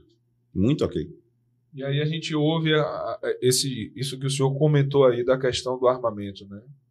De o cidadão dentro de casa não poder ter uma arma. É porque isso vai dentro da, da, da realidade é, é, subversiva que nós vivemos. Ou seja, se por um lado você permite ou estimula que a pessoa que pratica crimes tem uma série de garantias e favorecimentos, e no momento em que ele chega ao sistema prisional, ele continue delinquindo, continue fazendo uso da sua índole para gerir o crime e se comunicar com os outros, etc. E o cidadão de bem tem que gastar seu recurso pessoal para ter segurança privada, para ter muros e aparelhos de segurança é, eletrônica, cercas elétricas, carros blindados, etc. É um contrassenso, já que você está indo nessa linha, impedir que o cidadão tenha a sua arma dentro da sua casa para proteger a si e a sua família. Não tem, não tem muita lógica, até dentro do escopo. Então, e assim, eu temo que esse, esse momento chegue, ou seja, você comece a inviabilizar a possibilidade do cidadão ter qualquer tipo de recurso defensivo em sua residência, não só arma. Porque a arma já está claro qual é o discurso de criminalização dos CACs. Mas chegar-se ao ponto de você impedir que as pessoas possam ter cercas elétricas, possam ter carros blindados, possam ter segurança privada armada, possam ter ponteiras de metal nos seus muros, etc. Ou seja, é quase que um estímulo à vítima ser sempre vítima. É quase não, é. E, e o senhor falou aí que o, ser, o trabalhador, né, o pagador de imposto, ele gasta dos seus bens para tentar se proteger e por vezes o Estado ele proíba isso já está começando a proibir. Agora você imagine se chegar para um, um, cidadão desse, um fato que aconteceu um, pouco, um tempo atrás, sem querer politizar e sem querer falar mal de ninguém, deixar bem claro isso, que uma mulher que era que é esposa de um traficante do norte, Tio Patinhas, norte do país, liderança do Comando Vermelho, isso, ela teve eu não, eu não quero politizar isso aqui. Ela teve. Algumas pessoas não, não se atentaram a esse fato aqui. Ela teve acesso ao Ministério da Justiça por ser chefe de uma ONG que cuida de presos. Briga pelos direitos Isso, dos, presos. presos. Netflix fala, e Wi-Fi na cadeia. Pô, velho, mas o, o preso também tem teu direito, beleza. Se você pensa assim, beleza. Só que ela teve acesso ao Ministério da Justiça através do Ministério dos Direitos Humanos e teve suas passagens pagas com o dinheiro do pagador de imposto, que o senhor acabou de falar, que hoje não tem o direito de se defender mas ele tem um, o dever, ele não tem o direito de se defender mais, mas ele tem um dever, ele é obrigado a pagar imposto para que o Ministério dos Direitos Humanos pegue da sua verba, que você pagou imposto, e cubra o custo da viagem de uma mulher que é chefe, esposa de um chefe de facção criminosa e chefe de ONG para cuidar de presos. Mas você, otário, pagador de imposto, você não pode se defender. Essa conta não é que ela não fecha, não ela, é que ela não poderia nem se colocar no mesmo papel. Ela não fecha. É inacreditável. Né? Não, ela não fecha, não. Ela não fecha, ela não deveria nem ser feita. Porque é inacreditável você chegar para alguém, ó, eu não quero mais que você se defenda. Você não vai mais se defender, eu não quero mais isso. Mas você vai aceitar calado que eu pegue seu dinheiro e use para financiar uma viagem da uma mulher de um traficante para ela ter acesso ao, ao que é traficante ministro também. dos Direitos Humanos. Já foi presa é por tráfico ela Justiça. também. É, isso depende de quem ela conversou, visitou, e não vou falar nomes aqui, mas é, chega a beirar o inacreditável. Em qualquer país, tem um mínimo de senso crítico que a sociedade consiga pensar que não acha que a vida se resume a tomar cerveja no final de semana. Isso teria, teria um protesto aqui no Brasil para acabar com a metade do país aí, se não mudasse isso. E ainda mais, doutor, e ainda mais, é, ele falando tudo isso que o Daniel falou, Ministério da Justiça, né? Eu vou trazer, vou puxar a sardinha para mim. Eu respondi a um PAD porque falei do ministro da Justiça, que agora é ministro do STF. Sim. Inclusive, a minha fala está bem explícita no processo. Combati a criminalidade, me envolvi em alguns autos de resistência. Eu tenho certeza, se eu chegar agora, entrar no boqueirão, eu vou ser assassinado. Não tenha dúvida. Certeza absoluta disso. Processo, me dá sua arma e sua farda. Além de ver um ministério do governo pagando uma mulher de um traficante, eu também vivo, vejo tirando a arma de um policial. Para mim, a sensação que eu tenho é que tá entregando um polícia aos lobos e tá trazendo um bandido pro colo. E aí eu peço até conscientização. Por mais que a gente esteja falando e tenha a sensação que está falando ao vento, até por parte dos governantes. Porque quando Daniel fala isso, a pessoa que eu digo que é cega ideologicamente por um partido, ela já leva isso para uma briga política. Isso. Assim como ela levou muitas das coisas que eu falei para o lado da política. A gente Esse é o não tá problema. falando- não está falando de esquerda ou de direita. Esse é o problema. São fatos. A gente está falando de fatos.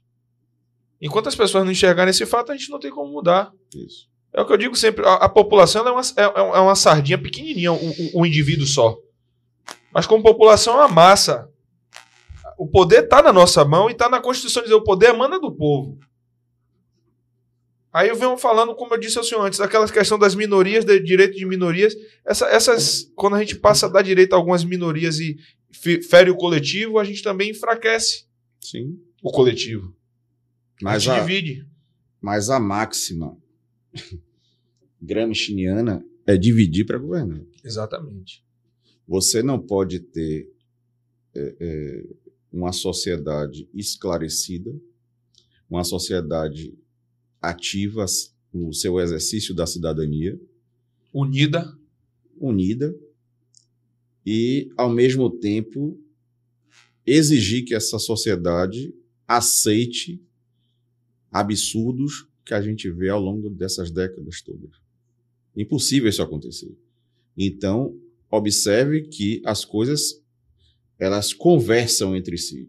Você tem ao longo da redemocratização né, uma destruição do nosso sistema educacional público, que já era ruim, mas pelo menos os meus pais, eu acredito que os pais da grande maioria dos meus amigos, né, que, que hoje ocupam a, a, o extrato social de classe média, classe média alta, enfim, são oriundos de escolas públicas. Era, inclusive, considerado o melhor ensino. Quem estudava em escola privada era considerado filhinho de papai que não queria estudar. Isso, exatamente. Eram fábricas, era o termo que se usava.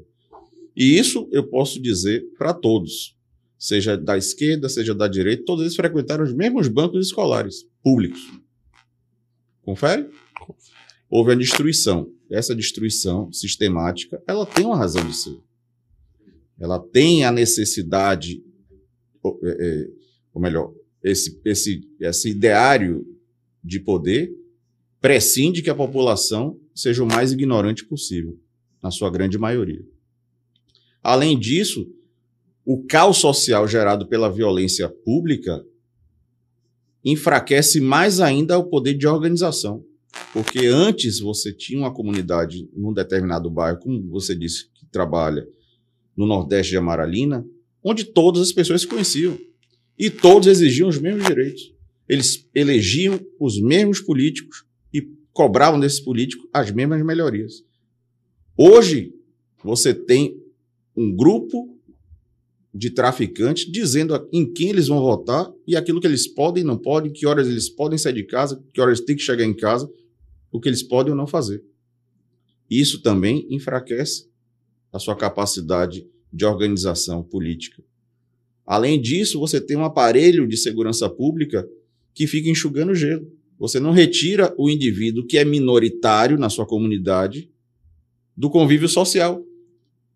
O delinquente é o mesmo ao longo dos anos, porque ele entra e sai, entra e sai do sistema prisional.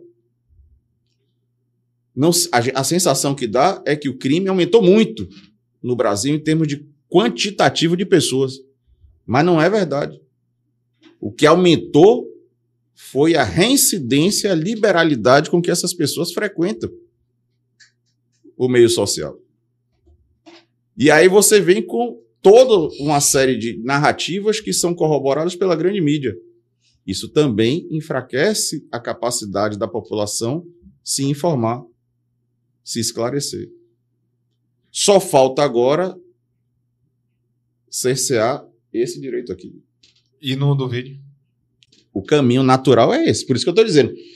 É, eu não duvido que comece a querer impedir o cidadão de criar aparatos de segurança em seus imóveis para se proteger. Eu não duvido. Assim como não duvido que leis que tentem cercear o direito de liberdade de expressão, os meios de comunicação da internet, as plataformas de um modo geral, redes sociais, também venham a ser censuradas. É o caminho natural diante de tudo que eu estou observando ao longo desses anos. É o Todas- caminho natural. Todas as, as os aplicativos, as plataformas digitais, Instagram, TikTok, ela em cada país ela tem que se adequar ao regulamento daquele país. Sim, Essa- eu- eu, claro. falo isso porque essa semana eu fiz uma publicação e minha publicação apareceu uma mensagem assim no cabeçalho do celular, na, na parte de cima, que a publicação estava proibida de passar na Rússia. Né? Então, assim, hoje a gente vê, eu, tenho publicações minhas, elas só são suspensas quando descumprem as diretrizes para o Brasil, pra, que são do Brasil Sim. né? E aí elas são suspensas. E aí, hoje eu, eu tive uma postagem, inclusive, que eu postei, Tatiana estava do meu lado na hora. Uma foto, a gente, policiais, armados, tirou uma foto posturado, não era Sim. fazendo pose de, de vagabundagem, não, policial posturado e armado, pessoas de bem que usam arma para defender a nação Com aval do Estado. com aval do Estado. E aí a publicação. Eu recebi a mensagem, sua publicação viola os direitos, tal, tal, tal, tal. Eu sei que é um algoritmo. Que ele, porque ninguém vai ficar fiscalizando a, a publicação individualmente de cada um. Exatamente. Mas até o algoritmo, ele é. São, são é, fórmulas que são colocadas ali para o algoritmo procurar. Né? E eu estava em Brasília quando teve uma live de um traficante fazendo uma senhora refém. E a live não caiu. Assim, Chegou, a, chegou a quase 12 mil ao vivo vendo a live. esse, esse é um exemplo perfeito, porque é, se você está, digamos assim, dizendo que os integrantes das forças policiais estão fazendo promoção pessoal ao apresentarem-se nas suas redes privadas com adereços da sua corporação, você tem que estabelecer isso dentro de cada corporação. Isso foi feito recentemente na Polícia Civil. Até então não existia. Até então era, era é, é, um ato que você gerava um processo administrativo, mas você não tinha um embasamento legal, porque não tinha uma regra prévia para coibir isso. Hoje tem. Então, eu não entendo como é que você pode permitir que as pessoas fiquem postando em suas redes sociais fotos de armas, vídeos de sequestros, vídeos de ações criminosas Dando tiro pra cima. Os caras. Ontem E- teve um vídeo dos caras dando tiro de É, e- traçante. e coisas do gênero. E coisas do gênero. Então, são dois pesos e duas medidas. Outro dia eu estava vendo um, um- um comentarista, da, acho que foi da Jovem Pan, ele dizendo o seguinte, que o presidente Trump, assim como o ex-pres- o ex-presidente Trump e o ex-presidente Bolsonaro, tiveram suas redes sociais cerceadas pelo Poder Judiciário daqueles países, ou foi, foi pela própria plataforma, não lembro exatamente a, a linha de argumentação dele. Mas que o, o, o, o presidente da Venezuela né, tinha liberado o cara lá do, do Hamas, que eu não lembro também o nome do, do, do representante, tinha suas redes sociais totalmente liberadas. Então é um contrassenso isso. Se a ONU, né, a representatividade maior dos países, diz que determinada pessoa é um ditador, como é que a plataforma, que é- ainda que seja de iniciativa privada, vai aceitar isso e vai criar critérios impeditivos para a pessoa que é um cidadão sem nenhuma pecha, sem nenhum tipo de, de coisa em seu desfavor? Não tem sentido. Não tem, a não ser que essa pessoa efetivamente esteja Sim. ofendendo pessoas, denegrindo instituições, coisas do gênero. Mas fora isso, é sua liberdade de expressão. Eu, né? falo, eu falo isso com, com o Dr. Bruno porque eu tava. É, é um pouco de teoria da conspiração, o que eu vou falar agora, mas é, é, é muito provável que isso aconteça. Tem um- uma notícia que saiu que em 2024 agora vai ter uma explosão solar e que a gente vai ficar sem internet. Sim, Né? já ouvi também. E isso aí é uma notícia que tem na internet cientistas comprovaram que isso vai acontecer. Era esperado para esse ano, mas que provavelmente vai acontecer agora em 2024. Eu já falei isso até em outro podcast, doutor. Mas eu vejo a internet como um mundo um pouco sem regras. Sim. Para alguns. Né? Como o senhor falou aí, o Ramais, tem uma notícia do, do, do, do Ramais aí que os caras pegaram uma criança de seis meses e assaram no forno. E pessoas como essa têm liberdade na internet para poder estar tá propagando, falando, enfim. E a gente. Defendendo. É, e a preocupação muito, principalmente aqui no Brasil, que a gente ouviu quando o atual presidente ganhou, era de haver um controle sobre as redes sociais, porque é, uma- é- é um, um lugar, um paraíso que a gente pode falar, assim como se ouve verdade, se ouve muita mentira. E a Sim. pessoa tem que saber filtrar, cabe a cada um investigar e procurar saber se é verdade ou se é mentira o que está sendo propagado. Né? Mas eu vejo uma preocupação muito grande dele, então não, não duvide que, que. Eu peço que não, mas que não demore muito tempo, vão proibir. Ou pelo menos fazer portarias que acabem é, forçando a gente a falar só o que eles querem.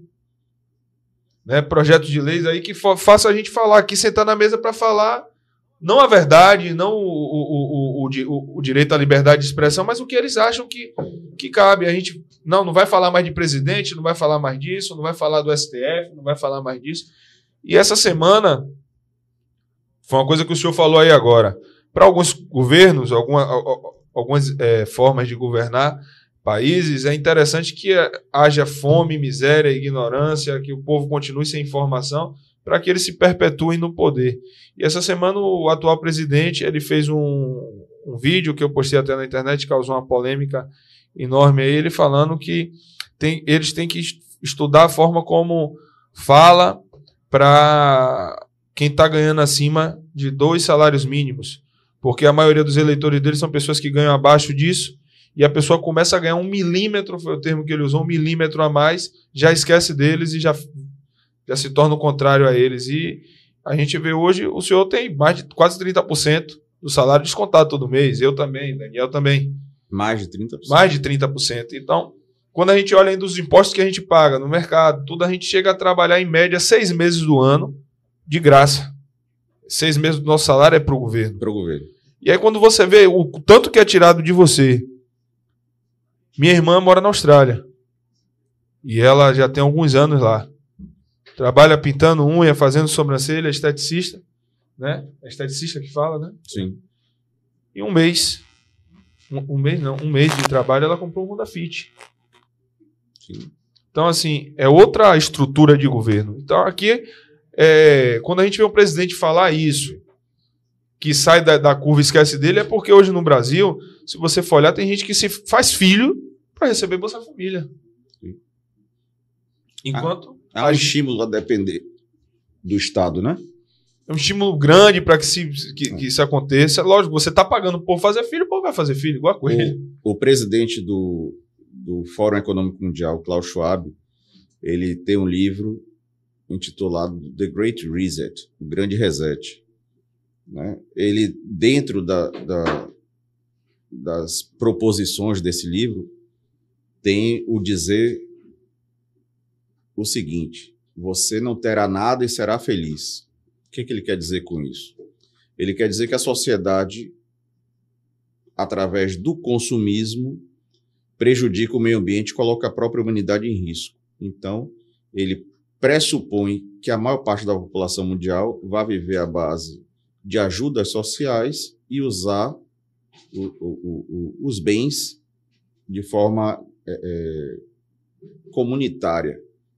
Todos esses pensamentos, que não são novos, são muito antigos, eles partem da premissa básica de que um grupo de pessoas será favorecido e terá acesso à abundância de todos os recursos, e a grande massa proverá, através do seu trabalho e do seu sacrifício, de forma coletiva e pobre, muitas vezes até miserável, o bem-estar desse pequeno grupo. Esse, em resumo, é a narrativa da humanidade. Você pode pegar isso desde os egípcios até Até o dia de hoje. os dias de hoje. Que é- O que eu percebo é que houve um aperfeiçoamento na forma de escravizar. Faz Só que- eles pensarem que são livres para que continuem mantendo Só a que gente. até hoje, até hoje, não existe eh, sociedade eh, mais próxima da, da- do ótimo em relação a toda essa história civilizatória da humanidade que a sociedade capitalista democrática. Porque é o que, é o que consegue re- reduzir mais essas desigualdades. É o que consegue permitir que o indivíduo se desenvolva autonomamente, que estimula que os indivíduos, através do merecimento dos seus próprios esforços, da meritocracia, ele adquira poder e ascenda socialmente. A partir do momento que você prega uma estratificação, você vai acabar com essa possibilidade e vai favorecer um grupo que vai se perpetuar ad eterno no poder. E, e quando os entram nesse assunto do capitalismo, aqui no Brasil é um pouco. Essa palavra se tornou meio que criminosa, né? De um tempo para cá, algumas frentes militantes aí, ideológicas, elas conseguiram tornar essa palavra um crime. Se pudessem, criava até uma PEC para se tornar crime. É, é muito fácil de explicar, na prática, o quão o capitalismo é benéfico à classe mais, menos favorecida tudo que é proveniente que o Estado deveria provir, essas pessoas não têm. Que é saneamento básico, uma educação de qualidade, uma segurança pública, um hospital, o mínimo para sobreviver. Vão passar décadas e décadas e esses caras vão continuar prometendo e essas pessoas, essas pessoas continuarão sem ter. Já o que é oriundo do capitalismo, do seu esforço, o pobre tem. Que é um celular bom, que é um Wi-Fi, que é uma moto, que é uma televisão em casa de tela de plasma, proveniente do capitalismo, proveniente do seu esforço. Ah, algumas pessoas têm porque o Estado deu, beleza. Mas é oriundo do capitalismo, porque grandes empresas geraram vários grandes lucros para pegar esse dinheiro e colocar no Estado para redistribuir. Mas o Estado em si ele não consegue fornecer o básico à sociedade. Então o capitalismo funciona muito bem para quem não tem dinheiro. Infelizmente, o brasileiro ele não é voltado a ter uma educação financeira, ou buscar os seus direitos, ou entender, cobrar dos políticos que a gente tem uma menos, um pouco menos dificuldade né, de conseguir nossos bens, mas ele funciona muito bem aqui no nosso Brasil. Só completando o que o Daniel falou, o atual presidente comemorou porque, pela primeira vez, um comunista, né, segundo ele, assumiu o comando do STF. E aí eu fiz essa postagem, teve gente falando assim, mas o comunismo que querem no Brasil, porque assim, a gente tem que usar referências. Quais são os países comunistas no mundo? Laos, Coreia do Norte, China, Vietnã, Cuba. Venezuela, Cuba. Nicarágua, Nicarágua. E aí você pega esses países aí, você vê um quadro muito parecido com o nosso. Muita miséria, muita corrupção, muita vagabundagem, né? Direito demais para quem não tem direito. Se Com torna, exceção da China. se torna libertinagem. Com exceção da China, Eu que... digo na questão de, de capital. E aí eu completo que eu postei até sobre isso, doutor, na questão da China. E a gente há, há o que se duvidar, porque as pesquisas na China são controladas pelo governo. Sim. Mas aí que está o X da questão. É, é por isso que eu falei de capitalismo e democracia. Não adianta você ter um sistema capitalista, no sentido de meios de produção, se você não tem democracia. Porque a estratificação é toda imposta. E Sim. a, a- a- a, digamos assim, a volatilidade do desenvolvimento individual não existe. Porque por mais que você queira se desenvolver, se você não for adequado ao sistema que o Estado lhe impõe, você não vai para lugar nenhum. Você se torna inimigo do Estado, você vira um pária. Por mais competente, por mais estudioso, por mais trabalhador Vão que lhe você seja. travar. Exatamente. Vão lhe travar e você não vai para lugar nenhum. A gente não tem força para competir com esse mecanismo. Exatamente. Então, não é só capitalismo, é capitalismo e democracia. E nesses outros países que adotam o comunismo, não dá certo porque você não tem como distribuir miséria. Você iguala as pessoas na miséria para terem subsistência. Mas pergunte a qualquer líder desses países e o grupo que faz parte da liderança se eles vivem na miséria ou se já viveram. Nunca. Nunca. Doutor, a pizza é pro senhor comer também, viu? Valeu. Pode pegar a pizza aí, que eu vou falar uns cinco minutos aqui agora, para dar o tempo do senhor comer a pizza rapidinho. Agradecer a minha tropa da seringa. André Sarmento, tô vendo, viu os comentários aí, viu? Grazi. Cadê João Vitor? Tá aí? Tá na live? Eu não vi João Vitor falando. João Vitor hoje deve estar namorando. João Vitor é namorador. Tropa da Siri. Eu... Carliene, Duda, Ayla, não sei se estão aí. Mandar um beijo para vocês. Hoje a gente tá tendo um papo bacana aqui, como sempre. Tem superchats aí. E eu vou agora, eu vou no banheiro, que ah, eu não tenho incontinência urinária, não vou ficar falando o que eu tenho, porque ficar falando doença, daqui a pouco atrás eu tenho, aí passo a ter. Aí eu não quero ter. Então eu vou no banheiro, doutor, fica à vontade. É, tem superchat, né, Fábio? Positivo, A mestre gente vai pedir, Correia. a, vai pedir a Fábio para ler os superchats. Vai- vou pedir a Ariel para colocar o QR Code na tela com Pix para você que tiver puder ajudar o nosso programa. Não é dízimo, se não pagar não vai para o inferno. O dízimo também tem algumas igrejas que exigem assim, resenha à parte, mas se você puder aju- ajudar o Afonso Cash, né? Hoje a gente está tendo um papo bacana com o Dr. Bruno aqui, falando muito sobre a nossa estrutura de país, sobre a deficiência que a gente tem no nosso judiciário. A gente já falou sobre capitalismo, comunismo, né? Capitalismo democrático, como o Dr. Bruno citou. Essa semana eu tive um vídeo muito polêmico aí. E eu peço a você que está em casa, não seja cego ideológico, não. Vá pesquisar, vai estudar. Não é defender esquerda nem direita, não. Só estude. Só adquira conhecimento. A própria palavra de Deus diz: E conhecereis a verdade, e a, vida- a verdade vos libertará. Conhecimento é sinônimo de liberdade, e para alguns é interessante que você se mantenha ignorante, se mantenha burro, para que ele se mantenha no poder. Né? E é, é, é, esse, só antes de eu ir no banheiro, falar de novo, você que está defendendo, está agradecendo pelo comunismo, que a gente consiga um Brasil comunista, vai pesquisar os países que são comunistas e como o comunismo deu certo, como o comunismo foi bem para esse país. Né? Você está vendo muito, muito chinês aqui dentro do Brasil, né? Muito chinês vindo para cá, né? Você vai na Avenida 7 aqui em Salvador, é um bocado de chinês vendendo, né? É porque a China é um país maravilhoso, né? Tanta gente saindo do Brasil também procurando aí Noruega, Suécia, Austrália, Nova Zelândia, Estados Unidos.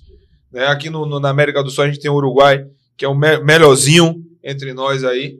Tá saindo do Brasil, porque também o país é uma maravilha. A gente aqui tem é rico em agricultura, era um país que não precisava depender de nada para ninguém, produzir, crescer e todo mundo junto, tá grandão, a gente viver bem, mas infelizmente a coisa não acontece assim. Dani, vou no banheiro. Eu Ariel, queria agradecer também a galera hoje, Massaranduba. é, o pessoal da, da comunidade da Mangueira aí, Mangueira. né? Foram, foram muito bem recebidos lá. Já teve gente falando, vem cá, Correia, como é que funcionou aí para você ir na comunidade lá, né? Porque a gente sabe que tem tráfico de droga e tal. Você entrou lá, teve que pedir permissão, porque você falou de fulano, cicrano, que entrou só 15 metros na maré. É, é lógico, a gente tem que pedir permissão. Como é que funciona? Só que eu não sou hipócrita, eu não pedi permissão a ninguém. A gente entra em contato com alguém que é da comunidade, fala, alinha, ó, irmão, a gente não quer guerra com ninguém. Hoje a caminhada é outra e a gente vai, é assim que funciona. Como a gente também vai Você voltar nunca, lá. ver, nunca vai ver correr hipócrita, aqui a minha ideia é sair, eu falo mesmo e acabou. Como a gente também vai voltar lá para fazer uma doação. Um trabalho social, a gente que- a gente vai ter que pedir isso permissão. aí. Exatamente. Ó, é, pô, na guerra também é uma trégua. Você quer. Se eu me bater na pista, tá ligado? É daquele jeito, filho. Se tiver armado, tiver em cima, a gente se bater de frente, vai ser eu, vai ser você. Eu espero sempre que seja você. né? Porque eu tenho quatro filhos pra criar e tô trabalhando pra caramba, pagando imposto pra esse governo, né? Então, assim, eu tenho direito, né? Felizmente. É isso aí. Mas a gente vai voltar à comunidade da Mangueira. Mandar um abraço pro menino Pedro. Pedro, jogador, zagueirão. Quebra as pernas da galera, viu, Pedro? Mete a... Não sei se o Pedro tá assistindo, mas mandar um abraço pra galera de lá de Massaranduba, que hoje abraçou a gente. É Uma comunidade bonita, como tem tantas aí em Salvador. Lembrar sempre, pare de associar crime à favela. Nada a ver. Essas comunidades aí que, infelizmente, a gente vê. Hoje caiu um toró enquanto a gente estava gravando o clipe e a gente viu lá como já inundou rapidinho ali em Massaranduba a dificuldade que é para passar de carro. né? Bairro de rico não tem isso, esgoto, saneamento chega lá, mas na, na comunidade às vezes não chega. E vale ressaltar também a organização da comunidade, que a gente estava lá, daqui a pouco a sirene começou a tocar. Eu- Qual foi? Qual foi essa sirene? Pânico da porra. Organização, é hora do lixo, todo É. mundo sai. E é isso aí. Parabéns ao pessoal da comunidade aí, fosse honra e que Deus abençoe a vocês. Amém. Vou manter, você mantém a conversa com o doutor aí, que eu vou me ausentar um pouquinho, irei no banheiro e volto já. Fábio, solta o superchat aí, tiver pergunta Muito pro doutor. obrigado, Correia. Muito boa noite a todos vocês. Uma honra ter aqui o nosso delegado Bruno, meu grande amigo, pessoal. Seja bem-vindo, Bruno, à Sem Censura TV e ao Alfa 11 Cast. Hoje, com essa presença ilustre, Daniel Fernando, O mesmo. assumindo o posto aí no lugar do nosso guerreiro Matos. Vou começar por você, Daniel Fernando. Tem uma mensagem aqui, um superchat da Beatriz Souza, Hum. dizendo o seguinte: papo de altíssima relevância. Daniel, um gato. Obrigado. Ele é bem sucinto nas palavras. Obrigado. Isso. Aqui é um, um programa sério. O Joélio Oliveira, ele fala o seguinte: fala, irmãos, muito bom, trazendo a realidade aos olhos da sociedade de bem. Correia, e o Papa Capim? Tá lá cantando de vítima lá em Chácara. Manda um abraço pra ele aí, fosse honra. É, deixa quieto, deixa quieto. O Antônio Carlos manda também com uma mensagem positiva, dizendo o seguinte: boa noite a todos. Correia, você é um guerreiro de Deus. Rapaz, cita aí a música de Menino de Vó que tá estourado na boca do povo. Que Deus nos abençoe hoje e sempre. Quando o Correia voltar ali das necessidades dele, a gente vai pedir a ele para citar esse o, o hit do Carnaval 2024. E a gente tem uma mensagem aqui dos nossos parceiros do No Limite Podcast. E dizem o, diz o seguinte aqui. Primeiro ele faz uma resenha, né? Boa noite a todos. E dá aquela velha risadinha. Mas eu acho que a pergunta fica aí para o nosso convidado Bruno. Quais os maiores desafios em ser Delta no Brasil? Fábio, boa noite, obrigado aí, meu irmão, meu amigo. Além de você ter a, a, a, a possibilidade de fazer um bom curso de, de direito, de estudar bastante, que é um concurso é, é, puxado, após você superar essa fase e conseguir ingressar no, no quadro da Polícia Civil, eu acho que o, maior desafio é você entender que você é o grande operador do sistema é, é, penal no âmbito do processo. Embora a gente atue anteriormente ao processo, não haveria estrutura processual penal sem a formalização do inquérito policial. O inquérito policial bem feito, ele é a base do processo que gera a condenação. O grande problema de ser delegado de polícia no nosso país tem a ver com a falta de estrutura e principalmente de pessoal, porque são muitos crimes e uma incapacidade logística de investigar todos esses crimes, o que gera a, a, a frustração e a realidade de que você, quando consegue prender o indivíduo, ele já praticou inúmeros crimes. Então, isso. E, e aceitar isso é um dos grandes problemas da carreira. Fora isso, é uma profissão que eu adoro. Eu já estou nela há 22 anos. Eu não me vejo fazendo outra coisa, não vejo é, é, em nenhuma outra profissão, nem do meio jurídico, nem externo.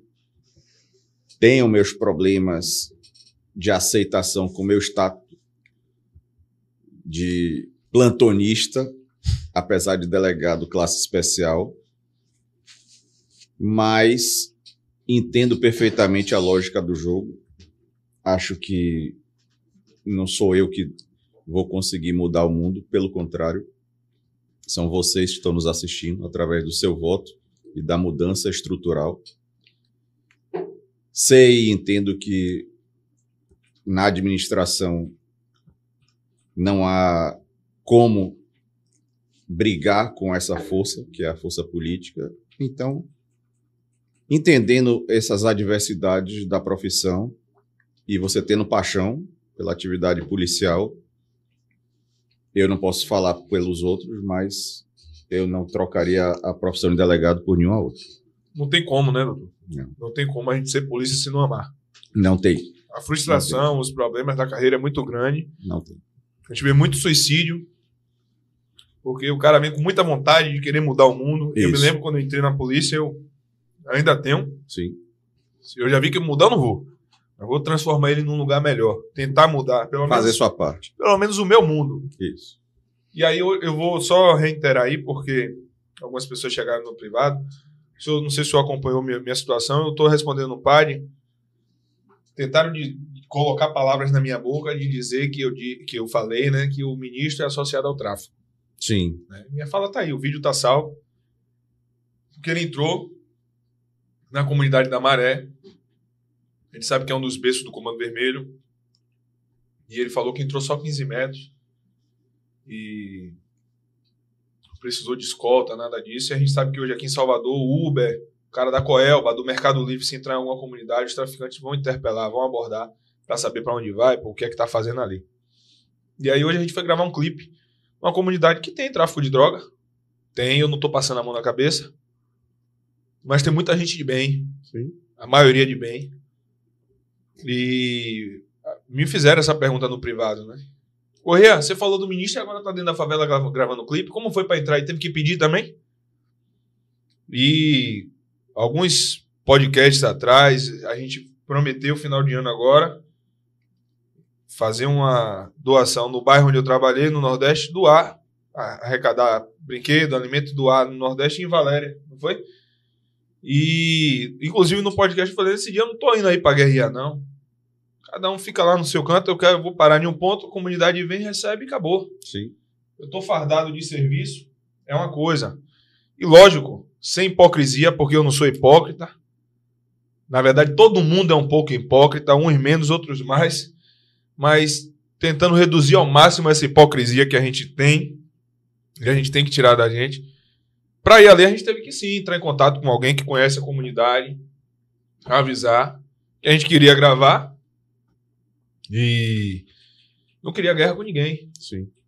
Né? Então, esclarecendo a vocês, a gente teve. Só o ministro que não, como ele mesmo falou. Mas a gente teve, sim. Teve, avisar que tá indo. É, são policiais, com armas de airsoft. Eu posso É. estar enganado, Corrêa, mas pelo que eu ouvi nas matérias jornalísticas, o ministro usou desse mesmo recurso, porque ele foi a uma ONG no Complexo da Maré. E foram os prepostos da ONG Que avisaram quem garantiram o livre acesso dele ao local. Exatamente. Então, uma coisa é o contato dos líderes da ONG com os traficantes e o preposto do Estado ir lá na ONG visitar, ter reunião e sair. Você não pode imputar ao ministro, sem uma investigação que coadune com isso, que ele tem qualquer tipo de envolvimento com o tráfico, nem você, nessa situação de uma matéria jornalística, como acontece de um modo geral. Quem atua em diversas áreas, inclusive, não é só no jornalismo, quem atua nas ONGs, de um modo geral, fazem essa ponte, esse, esse, esse diálogo, porque o trabalho que eles estão exercendo ali não é de confronto. Então eles precisam ter acesso à comunidade. Eu não vejo é, é, ligação. Eu não, não sei exatamente do que, eles, do que você está sendo acusado, por isso não posso fazer é, é, juízo de Análise. valor. Né? Eu teria que pegar o recorte do seu vídeo para poder analisar, e realmente não, não vi. Na verdade, eu já Mas tive... dizer que o, o, o- o- pessoas da equipe do ministro acionaram a ONG com brevidade, com, ou- ou com Antecipação. antecipação, dizendo que teria essa, essa comitiva lá para uma reunião. E que esses prepostos acionaram pessoas ligadas ao crime para poder alertar de que aquela ação ali iria ocorrer, não houvesse um confronto, um genocídio, um, um homicídio, né, daquelas pessoas que estavam ali na comitiva, é nada mais do que a verdade, inclusive foi dito isso nos meios de comunicação. Eu não vejo como vincular uma coisa à outra. Eu não, não- A minha fala, doutor, eu começo falando sobre situações em que eu presenciei na minha carreira, e o senhor também falou aí que presenciou na sua, de paredão financiado por políticos Sim. dentro de, de bairros que são dominados por facções criminosas. E eu vivi isso e falei que eu sei que entram, pedem voto, como, é, como funciona. né? Eu não sou político. Eu sou um policial Sim. que combate. né? Eu não sou político. Mas a gente sabe que comunidades são pontos de conquista de vários votos. Inclusive, como o senhor mesmo falou aí, o traficante hoje determina e a comunidade acaba votando no que é determinado pelo líder do tráfico ali. Então, eu não me arrependo do que eu falei, não. Não estou passando pano. E assim, eu queria só abrir um parênteses em relação a essa situação, que eu também participei do clipe. É, é uma, uma região que eu conheço mais ou menos lá, na Massaranduba. Não é um lugar é, de confronto de polícia com, com os criminosos. É um lugar que realmente existe tráfico de drogas, como em vários lugares de Salvador. Só que nós fomos lá para gravar um clipe artístico. Sim. A gente não foi lá para conversar com ninguém na comunidade, ou pedir a benção a ninguém, ou pedir favor a ninguém. A gente foi lá para gravar um, um clipe artístico. Uma cena de algo, como por exemplo, vou gravar um clipe no, na favela do Rio de Janeiro. E aí tem que ter todo um aparato para gravar um clipe e tal. Tropa de Elite, por exemplo. Sim. Existiam policiais atores no filme. Policiais, tanto atores como estavam lá ensinando técnicas dentro da favela. A gente vai debater. Então. Ah, troca de tiro, sim. Ah, Não, deixa eu também falar. Não, eu tô, não tô dizendo que não. Tô dizendo que lá não é um lugar conflagrado, como é em outros lugares de como é o Salvador. Nordeste, como é Se eu Valéria. passar ali na frente de carro, ninguém vai me abordar. Se eu entrar em, Nor em Valéria, Nordeste, vão me abordar. Eu falei, inclusive, eu fiz uma brincadeira com os caras, porque a gente não gravou esse vídeo no Boqueirão. Porque é um, é um, é um tráfico mais ameno, vamos dizer assim. Se Sim. entrar policiais fardados, pode ser que haja confronto, mas na maioria das vezes os, não vai, os caras vão correr. Ou se entrar alguém de uma facção criminosa contrária, pode ser que haja confronto. Mas as pessoas no dia a dia, como acontece em alguns lugares no Rio de Janeiro, que dezenas de casos de pessoas de fora que se perderam, entraram na favela, foram mortos, assassinados, aquele Sim. paraquedista, aquele italiano, aquele casal de americano, porque isso já é a prática de, de alguns lugares lá. Nesse lugar onde a gente foi, não. E nós fomos lá para gravar um clipe artístico. Foi informado que iríamos gravar um clipe artístico com um artista e com arma de airsoft. E até para evitar, e foi avisada a polícia, Isso. A polícia passou lá, viaturas passaram lá, policiais paisanos passaram lá, para evitar até confronto com a própria polícia. Isso. Então foi todo um, um- um- uma preparação, tanto com o Estado, entre aspas, como com a comunidade, como o Correia falou aí, que a grande maioria é de bem. E as pessoas pararam para tirar fotos com a gente no ambiente. Por isso que eu digo que é diferente de outros bairros. Se fosse no Nordeste de Amaralina, por exemplo, mesmo se houvesse esse acordo, não ninguém da comunidade ia parar para tirar foto com o policial, ninguém ia lá Não, ninguém se aproximando. Ninguém ia se aproximar, ninguém ia lá dizer que gostava da gente, ninguém ia lá mandar mensagem de apoio como foi mandar para Correia, ninguém ia lá abençoar a gente, ninguém ia lá orar por a gente. Por isso que eu digo que lá é um lugar diferente. Existe tráfico, existe, como eu na Pituba, existe tráfico na Pituba. Claro que guardadas as proporções. Mas as pessoas precisam entender exatamente o que foi que aconteceu. Que vai ter esse ruído, vai ter essa. Sim. Eu, eu sou de uma, de uma- Prefiro logo é, acabar o papo mandando a pessoa ir procurar um jegue. Mas. isso, como, como- Tatiane também é assim. como comunicadores, a gente precisa passar essa informação, as pessoas precisam entender o que a gente estava fazendo, e o resultado vai vir através de uma gravação. Vai ser exposto. O que a gente foi lá é algo exposto. Sim. gente não foi escondido, conversar com ninguém. A gente foi lá expor algo, se aproximar da sociedade como é, é, influenciadores, que nós não fomos lá como policiais. E a gente, graças a Deus, e ao nosso trabalho, nós estamos trazendo a sociedade para próximo da gente. O que eu vi hoje, dentro de um lugar como aquele ali, que não é um lugar tão perigoso, mas também não é um lugar calmo, pessoas virem até a gente. Teve um cara que falou para falar com o Correia, que eu fiquei do lado lá, que eu me, eu me arrepiei todo na hora, um negócio surreal. O cara bateu no peito dele, falou de Deus para ele, abençoou ele, disse que ele é um, ele é um exemplo, um orgulho para um lugar que o tráfico toma conta. E gente vê Crianças. pessoas- crianças, pessoas que a gente sabia que faziam parte do tráfico, chegaram próximos, ficava, e aí, irmão, e aí? Tu podia naquela coisa, né, de mas que os caras admiram, que os caras sabem que quem tá falando é verdade. Até pessoas que são envolvidas mesmo. Isso, Ele eles sabe sabem. no momento que estava em situação de flagrante, veio falar comigo, me cumprimentar, eu vou respeitar. Boa, tudo bom? E aí, irmão? Como é que tá? Tranquilo? Isso. E tem que haver mesmo. A minha Tem que postura, haver. a minha postura é muito fácil saber dentro do meio da área policial, porque é, é, eu não, não, não tenho como manter um personagem, porque assim, o senhor sabe como é, né? Doutor Bruno chegou aqui hoje, veio de que delegacia? Vou ligar para um camarada que é da, formou na Cadepol comigo. E aí, quem é, como é doutor Bruno, velho? Qual é de mesma dele? É claro. Então, na polícia, né, aqui não é diferente, não. Qual é de correr? Quem é correr? Então, quem é policial militar no estado da Bahia sabe qual, qual é a minha caminhada. E eu não, não- Eu realmente, às vezes, tenho vontade de mandar pro Jeg mesmo, como ele tá falando, mas eu percebi que eu devo satisfação a pessoas, principalmente as pessoas que me apoiam. Sim, e como comunicador, você tem que explicar. Isso. Né? E hoje. É, é um, é um, é um ônus da, da atividade, não tem jeito. E a gente sabe, dentro da atividade policial hoje no estado da Bahia, Nordeste Valéria é outro. É outro. Sim. É outro. Sim. Né? O crime é, outro, é outra pegada. Sim. confronto, os caras peita, vai pra cima, chama a gente pra ir pra cima mesmo. E, e outras comunidades ainda não. E não, e não só estão peitando, mas estão fazendo isso de forma profissional, com tática de guerrilha. Né? A- a- além do armamento, o modus operandi mudou. E mudou sensivelmente, principalmente depois que o Comando Vermelho chegou aqui. Só que ao invés de encarar isso de frente né, e fazer um- um- uma estratégia para coibir isso, era preferível, não sei se continuam insistindo nessa tecla, dizer que não existia crime organizado nem facção criminosa na Bahia. Até ontem ainda falavam isso, né?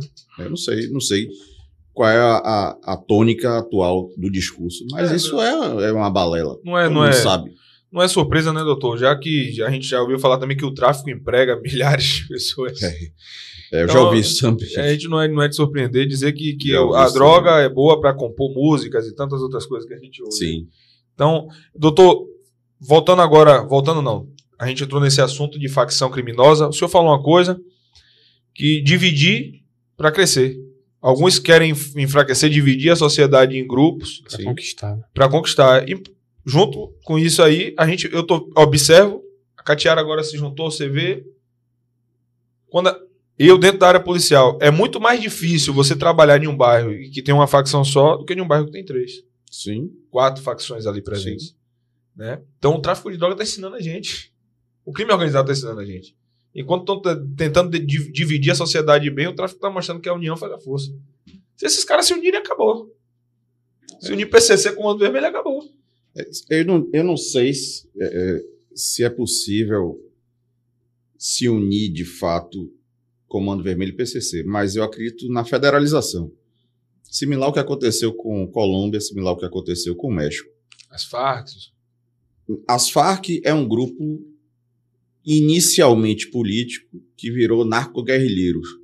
Não estou dizendo disso, estou falando de grupos de tráfico, máfia ou facção, pode dar o nome que se quiser, que ocupam determinado território do Estado e, através de um consenso, eles estabelecem áreas territoriais. Que é o tipo que acontece no jogo do bicho no Rio de Janeiro. Sim, Pronto, é exatamente. separado por Então, regiões. isso é o que eu imagino que aconteça, que é similar ao que acontece no Rio. A diferença é que quando você tem duas ou mais facções, vão ter áreas de ruído sempre.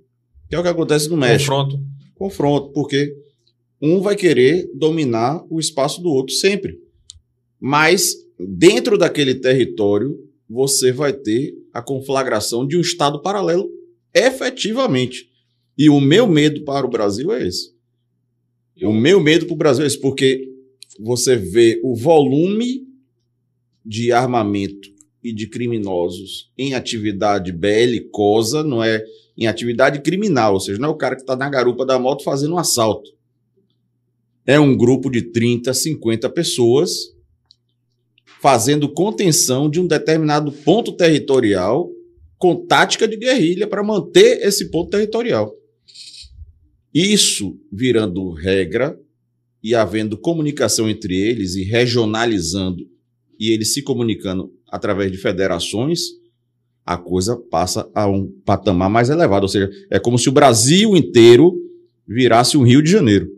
É, o senhor tocou no ponto. Entendeu? O senhor acabou tocando no ponto que era a pergunta que eu ia Entendeu? fazer. Porque hoje no Rio de Janeiro a gente já vê Isso.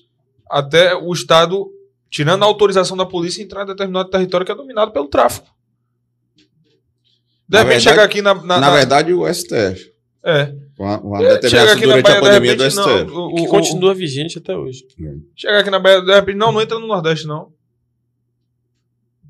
Você tá, quando o Estado toma essa decisão, o Estado está passando o poder para o Estado paralelo. Claro. Assumir o controle. A, a, a dificuldade que eu, eu tenho de entender a lógica de combate à, à criminalidade ou lógica de pensamento de estrutura de segurança pública, de você permitir que, por conta da possibilidade de confronto, você retire o aparato do Estado daquela região, no meu entender, é você permitir que esse grupo criminoso que atua naquela região se fortaleça e se perpetue lá.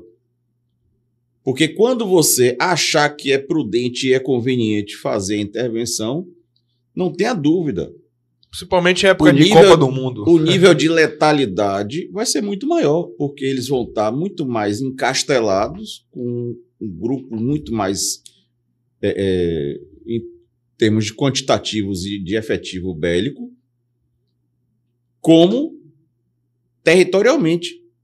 Então, vai ser uma, uma situação de guerra muito mais intensa, similar ao que aconteceu na época da Copa, com a- aquela política de tomada de território. Palavra muito bonita, né? Não é pacificação, é ocupação de território que ele queria colocar bases da polícia operando em territórios que antes eram do crime organizado. Só que para você fazer isso, você efetivamente tem que ocupar territorialmente. Não adianta você ir remover aquele, aquelas quadrilhas, aquelas pessoas e aquele armamento da comunidade e pouco tempo depois ficar só um pequeno grupamento de homens, enquanto aquele pessoal vai retomando toda aquela área ao redor daquele grupamento que fica ali como um um- apenas um, um- um posto policial totalmente cercado e vulnerável. Que são as UPPs. Isso. É, aqui- E, e, e no Rio de Janeiro, depois dessa. Acho que é D, D, D, DF-DP 365, que o STF determinou que ficasse proibidas as operações lá. É, aquele capitão. Aquele, ele foi um dos caras que fez o filme, né? Tropa de Elite, esqueci o nome, que ele participa sempre de podcast aí. Rodrigo Sim. Pimentel. Rodrigo Pimentel. Ele estava explicando. Rodrigo Pimentel é coronel. Capitão. Capitão. Capitão. Ele estava explicando o que isso tem acarretado, dificultado, que pode ser um, um- um processo que pode ser que demore anos para se reverter do, da aproximação do- do- da facção que toma conta do Rio de Janeiro da pista, né? Do asfalto, vamos dizer assim. Eles chegaram a um limite que possivelmente a polícia não consiga mais combater. Porque a polícia ainda tinha uma certa entrada até um certo lugar para se criar pontos estratégicos para subir e tal. Os caras estão descendo cada vez mais as barricadas, estão tomando conta cada vez mais de outros lugares. Hoje passou uma reportagem, para quem não sabe, aqui no na, na Bahia a gente não consegue muito sentir isso de maneira tão forte assim, apesar de essa facção já estar por aqui. Mas a gente já viu o caso daquele cara no São Caetano que foi assassinado porque não queria pagar o pedágio para a facção por causa do gás, lembra? Sim. É. na Baixa do Turvo. Isso. Só que lá no Rio, chegou a um nível que hoje foi descoberto, através de investigação da Polícia Federal e Polícia Civil lá, que os caras estavam cobrando pedágio de empresas que realizavam obras da prefeitura. Ganhou a licitação da obra da prefeitura e tal, praça pronto. É você? Ó, a praça aqui é da gente. Vai fazer obra aqui, beleza. Agora uma ponta do dinheiro lá da prefeitura vem pra cá. Ao É nível, porque, os, porque você, disse, disse, ó, não vou mais combater eles. Segura aí, com pretexto da pandemia, que é, é mentiroso, porque isso continua até hoje. E os caras tomaram conta de algo é, é, que é difícil até mensurar a que ponto eles podem chegar. Porque vai chegar um ponto que você fala, pô, a prefeitura a gente controla agora. Rapaz, a gente tá controlando essa estação. Agora vamos subir mais um pouquinho, vamos subir um pouquinho. Vamos tomar conta da secretaria aqui. Vamos determinar tal coisa. Daqui a pouco a gente vai bater no governo estadual. E daqui a pouco a gente expandiu. Daqui a pouco a gente tá tomando conta do Nordeste todo. E como é que você contorna isso? Como é que você consegue retornar isso depois de anos? E outra coisa. o senhor falou aí, doutor, o Estado ocupa quando é conveniente, e aí o Estado sai, o Estado paralelo, o crime organizado, ocupa novamente aquele espaço. A gente vê aí, o STF, não foi o que o senhor falou, foi, foi o STF que determinou que não, Durante a pandemia. não houvesse Não incursões. podia haver incursão com helicóptero e. tinham depois da pandemia ressalvas também. Depois da pandemia Não, também. continua, nas comunidades ainda. do Rio. E aí, é, é como se estivesse dizendo para a população de bem que mora ali, esquecemos de vocês. Mas na época da eleição, todo mundo lembra da comunidade toda ali. Não ofereceu segurança. O Estado Paralelo, quando, quando assume o papel ali de, de dono da comunidade, ele são as leis dele. Achar que alguém é X9, executa. Sim. Micro-ondas e faz o que, o que, o que quiser. É Sim. assim que funciona. Eu falo isso por- porque não é querendo ser sensacionalista, não, doutor, mas é para despertar. É um estado de terror. Né? A- a- o crime organizado ele funciona com a lógica do terror. Não é à toa que o modus operandi das execuções são de extrema violência. Decapitações, esquartejamentos, retirada de órgão. Isso não é uma coisa esporádica. Isso é pensado. É a lógica do terror. Você impõe um terror visual para poder tá dando aula pra gente, doutor. para poder você impedir né, que o seu inimigo atue na sua área de forma é, é, livre, ou seja, ele vai pensar duas vezes antes de vir aqui, porque ele sabe que se vier aqui vai acontecer isso com Aqui ele. tem pena, aqui tem punição. Isso. E ao mesmo tempo, a comunidade toda fica com medo, porque o trabalhador vê uma cena daquela, ele se apavora. Então, a lógica do terror é a lógica do Estado paralelo. O Estado não pode se eximir de estar presente em lugar nenhum do território nacional. Lugar nenhum. Eu não vejo sentido, é o que eu disse no início, de você atuar com a política de segurança pública, retirando os prepostos do Estado que foram constitucionalmente, legalmente, através de concurso, exercer o poder do Estado armado na comunidade e, ao invés disso, permitir que a- é, esses grupos organizados se tornem cada vez mais fortes, com armamento cada vez mais poderoso e em volume maior, porque uma coisa é você entrar no crime numa área em que você sabe que vai ter confronto com a polícia. Outra coisa é você entrar no crime numa área que você sabe que não tem confronto com ninguém. É um estímulo ao desenvolvimento da atividade.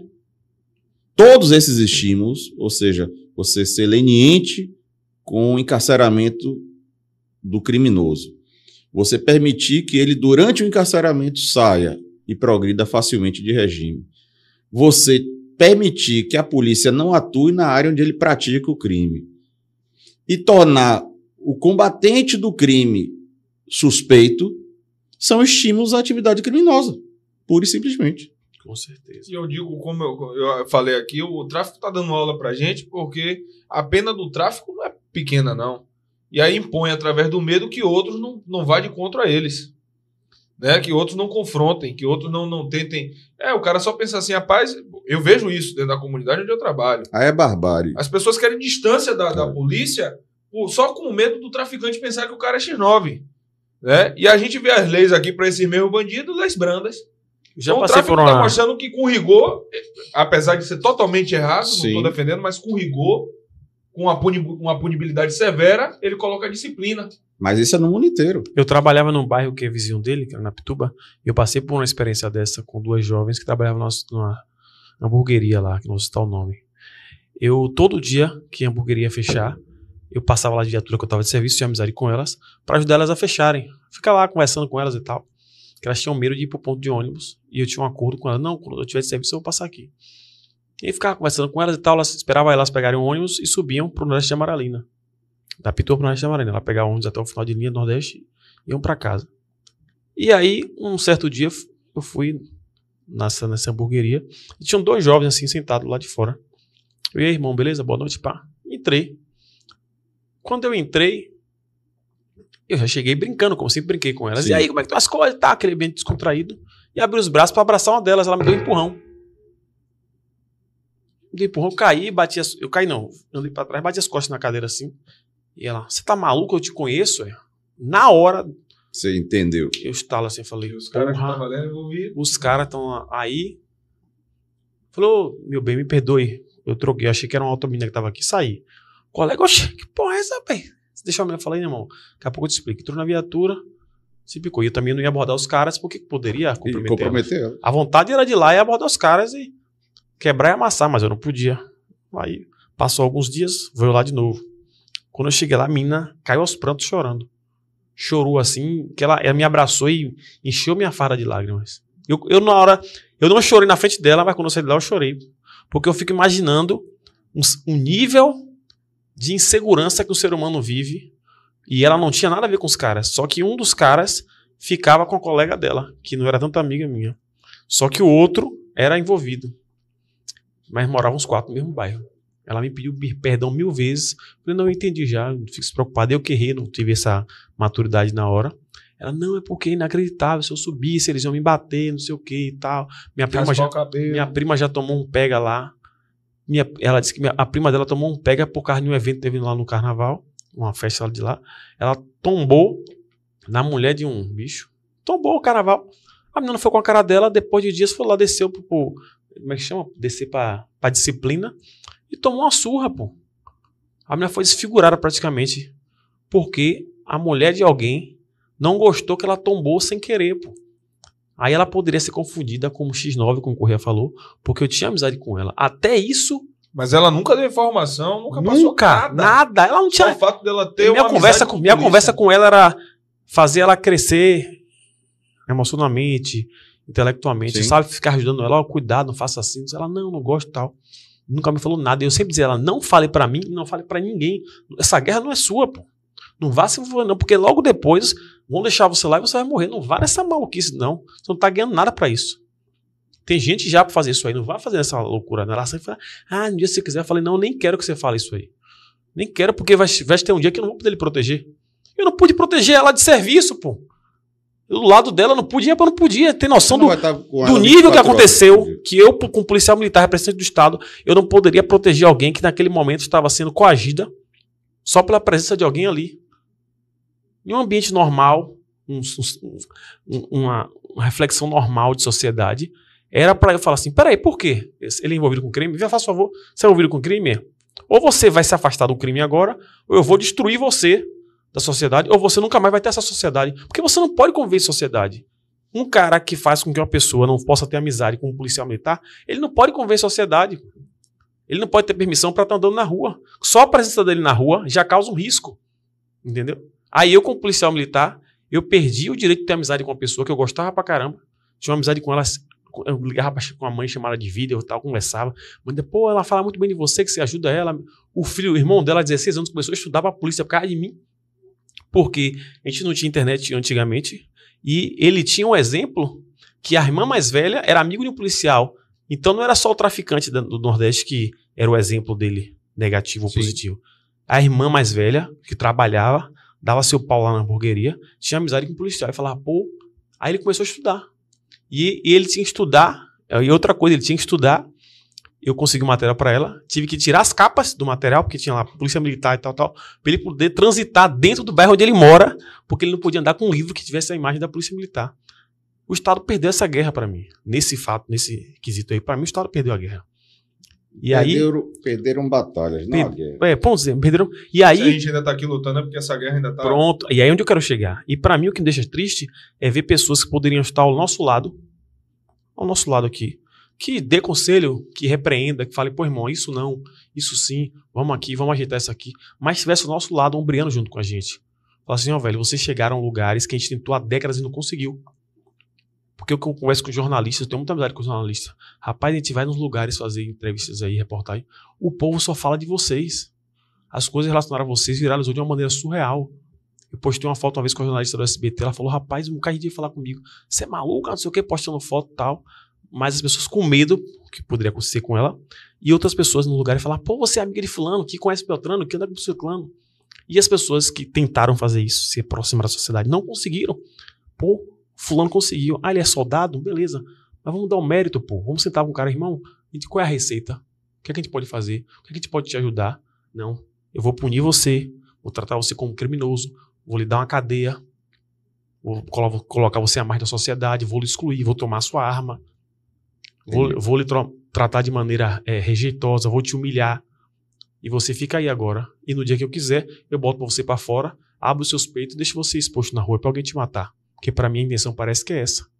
Entendeu? Na verdade, eu acho que uh, é uma retaliação pela questão ideológica. Eu acho. Né? Eu, eu vejo mais por esse lado do que Eu não propriamente, tenho dúvida nenhuma. É, digamos assim, uma inveja, ciúme. Não. É uma questão pensada. Fere os interesses ideológicos políticos e há uma contra-ação nesse sentido. Mas observe o seguinte: a maioria das pessoas aqui acha que o Brasil é o fim do mundo em termos de criminalidade. Não é. Não é. Os Estados Unidos, na década de 70 e 80, tinham índices de criminalidade muito próximos às nossas, de hoje. De hoje. Naquela época. E o que foi É. que mudou, doutor? que foi que mudou foi a postura do Estado. Começou com Rudolph Giuliani, em Nova York, que implementou o Broken Windows, teoria das janelas quebradas, ou seja, tolerar, não tolerar o mínimo, do mínimo de criminalidade já partir para uma ação de repressão. O escalonamento começa com regime fechado e progressão maior, evoluindo até para a prisão perpétua porque você permitir a reincidência é você permitir a prática do crime profissional. Confere? Confiro. Então, o que é que acontece? Você aparelha o setor de segurança pública, você aparelha o arcabouço processual, judiciário, Ministério Público. Quando o senhor fala aparelha, é criar leis. Não, aparelha é estruturar mesmo. Ampliar o quadro de pessoal, sim, arma, promover melhoria, bélico. melhoria material, que é arma, viatura, instrumentos de trabalho de um modo geral, quantitativo Respaldo. de pessoas, exatamente. E também o sistema penitenciário. Porque não adianta você fazer todo esse, esse investimento se chegar na hora do gargalo, você não mantiver essas pessoas presas crucial, e com rigor. E com rigor. Tanto é que hoje, hoje não, já desde a década de 90, a população carcerária maior do mundo é a dos Estados Unidos. Por quê? Porque o sujeito lá entra, ele é condenado, ele tem que cumprir a maior parte da pena dele em regime fechado. Ele só progride através do exemplo de merecimento que ele apresenta dentro do sistema penitenciário. Na segunda vez, se ele recebeu, por exemplo, uma pena de um ano de cadeia, ele vai receber uma pena de cinco anos ou dez anos. Na terceira, esqueça que ele só vai sair velho. Porque não é dado ao, o direito do criminoso Sim. continuar delinquindo. Mas aqui, se, aqui Mas- se, a gente, se a gente apertar um pouquinho mais as leis, quem vai ser punido? Pronto, mas aí é que tá. Essa é a questão, né? Aí é que tá. Se você teme que o rico, o poderoso, cumpra um regime fechado ao ser condenado, por exemplo, em segunda instância, como acontece lá, você vê pessoas que são dentre as mais ricas do mundo, senadores, Famosa, exatamente. né? Enfim, pessoas tanto financeiramente quanto em questão de, de fama, poder, serem presos e saem exatamente do mesmo jeito, algemados, porque não tem esse negócio algema é, depreciativo da imagem de ninguém, não. Algema, para quem faz e trabalha com segurança pública, sabe que é um preceito de segurança para o conduzido e para todos os envolvidos na prisão. Porque ali você impede um futuro atrito de uma pessoa que já está presa. Que já demonstrou não respeitar Não. as leis Pronto, que é- mantém a ordem social. pronto. A partir do momento em que ele tiver solto, ou seja, não foi lavrado flagrante, tira-se a algema. A partir do momento em que ele cumpriu a pena, tira-se a algema. Enquanto ele estiver sob o regime penal, é procedimento de segurança da integridade física dele e nossa que ele esteja algemado. Mas aqui não. Então, tudo aqui é leniente com o criminoso. Entendeu? Tudo. Eu Você, já- você aqui tem um desencarceramento em massa quando você consegue chegar ao final de um inquérito policial que é minoritário em termos de volume de crime para o volume de apurações que conseguem concluir, ao final, com o indiciamento de alguém. Esse indiciamento tem que gerar um processo criminal que gere uma condenação. Essa condenação tem que ser reiterada em diversas instâncias para poder tramitar em julgado e essa pessoa ser presa e encarcerada. E quando essa pessoa finalmente é presa e encarcerada, depois desses, sei lá, 5%, 3% de volume de elucidação em termos de volume de criminalidade, essa pessoa ainda tem uma série de benefícios. Então é esperar mágica, coelhinho da Páscoa, Papai Noel, que funcione um sistema desse. Não funciona, não vai funcionar nunca. Mas não está perdida a guerra. Não está perdida a guerra. Mas são muitas A batalhas partir do- perdidas. Ah, É, muitas. A partir do momento em que a sociedade entender isso e exigir dos seus políticos, de quem elabora as leis, que promovam essas mudanças, que reestruture o quadro da polícia, que reestruture os quadros do judiciário, porque uma coisa é o judiciário atuando dentro dessa sistemática garantista, outra coisa é o, é o judiciário atuando dentro da sistemática de prevenção, de proteção à sociedade. Entende? Judiciário, Ministério Público não são inimigos da polícia. É inimigo da polícia a ideologia que alguns representantes do Judiciário e do Ministério o senhor, Público o senhor foi têm. perfeito. O senhor foi perfeito nesse, nesse Nós ponto. somos co-irmãs, Com certeza. entende? O aparelho de repressão do Estado é um só. O problema são os operadores. Quando você tem ideologia interferindo na técnica e quando você tem um garantismo excessivo impedindo que essas instituições trabalhem em conjunto e efetivamente retirem do seio da sociedade aquele que pratica crime. É isso que está errado no nosso país. Agora, se você me perguntar quanto tempo é necessário para se fazer isso, eu diria que em menos de um ano você consegue reverter drasticamente o cenário brasileiro. Em menos de um ano. Eu concordo, concordo em número igual com o senhor Com o efetivo, que a gente tem. o aparato que nós temos hoje. Eu lhe garanto isso. Eu fui um pouco mais fantasioso, doutor. Mais uma vez, eu falei em um podcast que se a gente quisesse acabar com o crime era em horas. Não. Foi, fanta foi bem fantasioso, eu sei, mas foi uma forma de mostrar que É. o Estado tem o poder. Não Assim, acaba por causa de, como o senhor falou, posicionamentos ideológicos de alguns. até porque o crime não se acaba. O crime Não não, tem como. é, você não consegue acabar com o crime em sociedade humana nenhuma. Isso é um fato.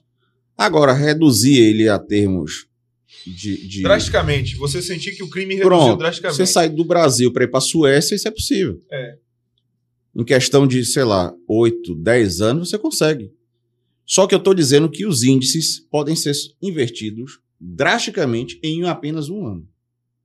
Se houvesse todas essas mudanças encadeadas, ou seja, você mudar o sistema legislativo, o sistema tanto de processo criminal quanto de execução penal. Porque o penal em si não, não, é- não tem tanta divergência. Você tem crimes é, é, é, que você preceitua de oito, quatro anos, mas se essa pessoa ficasse quatro anos efetivamente presa pelo crime de furto, por exemplo, você estaria com rigor. O problema é essa pessoa nunca ser presa, porque você não pode implementar uma medida de restrição de liberdade se ele é réu primário e ele foi condenado a quatro anos ou menos. O senhor acha que Ele tem que. O juiz é obrigado a aplicar uma pena alternativa para ele. seria necessário um- Entende? uma rigorosidade a nível El, Salvador? Sim. Eu, Pra- eu pra- acompanho, eu- eu só- eu só- acompanho o caso de El Salvador pelas, pelas mídias. Né? Então, eu tenho muita dificuldade em fazer avaliação técnica Através de mídia. através de mídia. Eu teria que ir lá ou receber alguém de confiança técnico da área explanando sobre o que é que está acontecendo de fato lá. Porque eu tenho um resultado divu- divulgado. Agora eu não sei exatamente o que foi feito lá. Agora é fato, ele conseguiu reduzir drasticamente. Só que aí você vai entrar com uma série de outras questões. Eu não sei exatamente, né, a questão de, de, é, é, se ele está ferindo ou não convenções internacionais, coisas do gênero. Isso eu não sei. Não, Os não posso. tratados, né? Isso. Aí não pode dizer. Porque ninguém é uma ilha. Nenhum país é uma ilha. Se você for por esse lado, você vai se isolar do mundo e aí vai criar um caos Exatamente. dentro do país. né? Doutor, eu, senhor- em tudo que o senhor falou, eu separei algumas coisas assim que eu, eu, eu sou igual a mim, eu fico querendo perguntar milhares de coisas ao mesmo tempo. Sobre o que o Daniel falou sobre El Salvador, eu pesquisei um pouquinho Sim. e realmente diminuiu drasticamente o Sim. crime lá. Isso, isso, isso eu, é uma informação que as fontes todas concordam. Tanto as fontes da grande mídia, quanto as fontes de internet, quanto os, o- os dados da própria ONU. Só que o, o problema que eu ouço e há ruído é divergência com relação a como isso aconteceu. Porque se aconteceu de forma a liberar as polícias e o exército a executar, né? é, se houve essa política, El Salvador automaticamente vai ser identificado como um país ditatorial E foge das diretrizes dos direitos e humanos. pronto, e vai ser isolado na comunidade internacional. E vai perder. Por né? isso que eu estou dizendo. Os Estados Unidos nunca fez isso. O, o, o- a questão principal de El Salvador não foi só da, da permissão às forças de segurança pública de lá para agir, mas em questão a, a punibilidade. Sim. O aumento, O rigor, da, né? da- o aumento da população carcerária aumentou drasticamente E é o que tem que e acontecer. o crime diminuiu drasticamente. Ah, isso não tenha dúvida que essa, essa equação é a única que funciona. Hoje 1% da população lá tá na A cadeia. Europa, 1% a Europa da população de El Salvador, é isso mesmo. Tá, é- As é- pessoas saem, saem dos países de terceiro mundo para ir para a Europa e Estados Unidos desde a década de 80. Confere? Sim. Pois bem, na década de 60 e 70, os países europeus tinham altos índices de criminalidade. Não tantos quanto o Brasil hoje, por exemplo, mas tinham altos índices de criminalidade porque houve um pós-guerra. Aqueles territórios estavam arrasados. As pessoas é, é, tinham as necessidades, não tinha a estrutura punitiva organizada e o crime acontecia. Você conseguiu corrigir isso para transformar os estados europeus em estados pacíficos. Os Estados Unidos, a mesma coisa, durante a década de 70 e 80. Não há por que não fazer isso com o Brasil ou com qualquer outro país.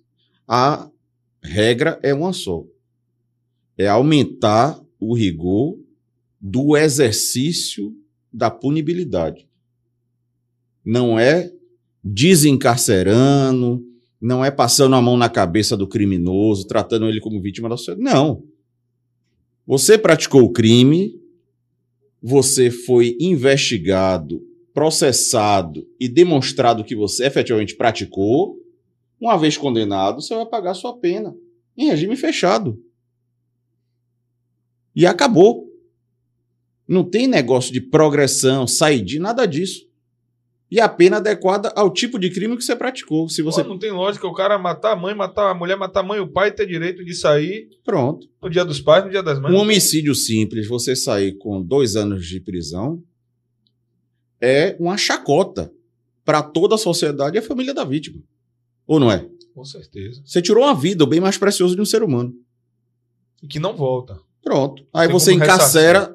Depois, veja, depois desse processo todo, que é uma minoria.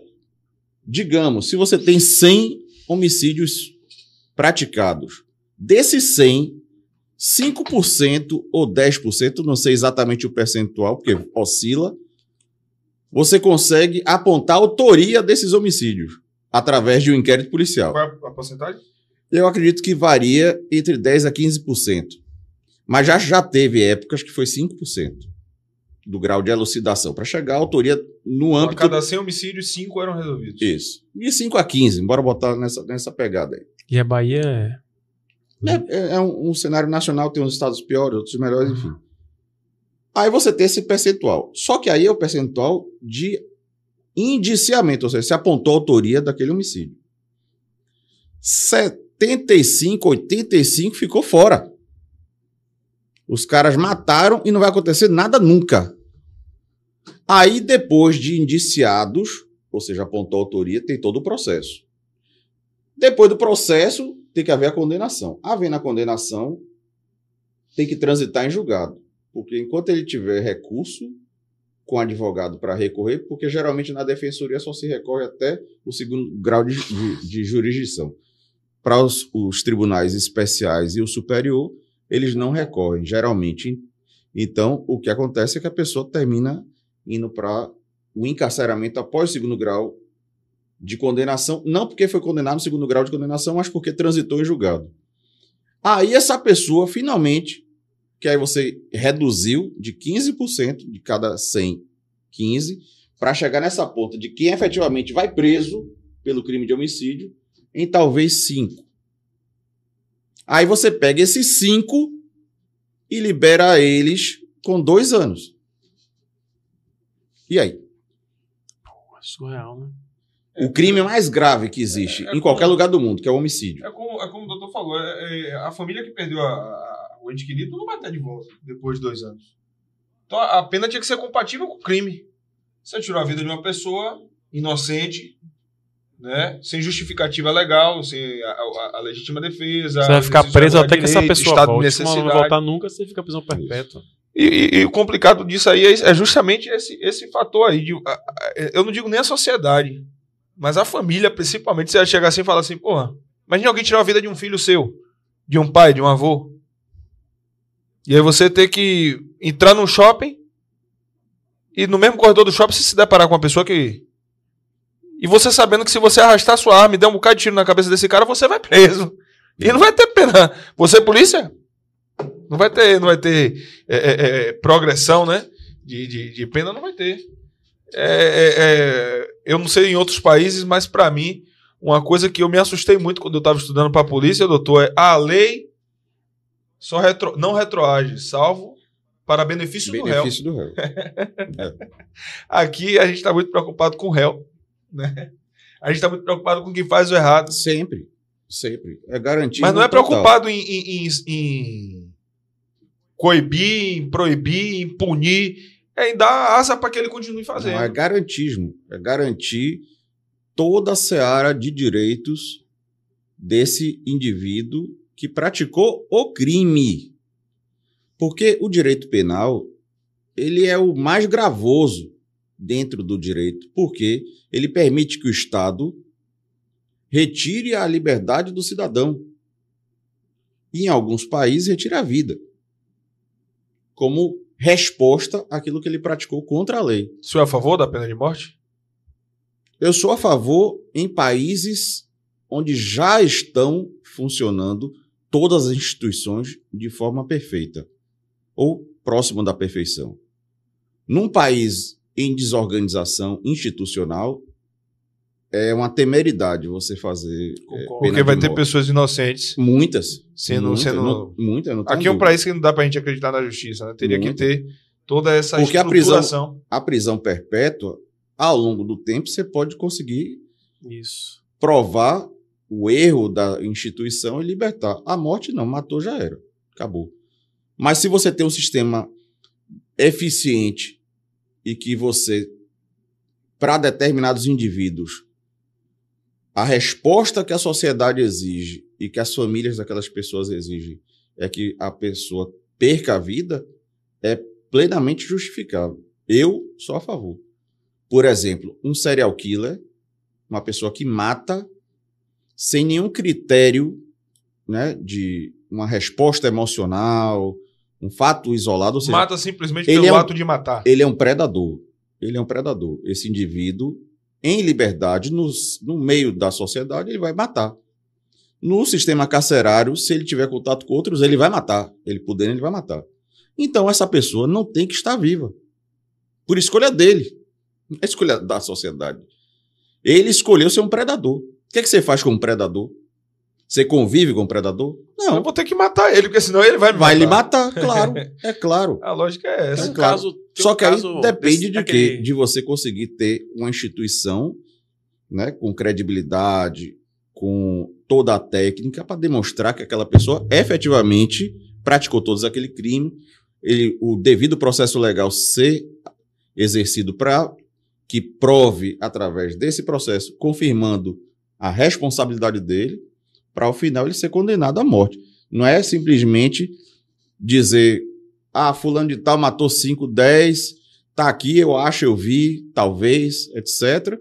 E aí, não, foi condenado à morte. Não é assim, entendeu? Tem um caso, um assassino muito famoso no Rio de Janeiro.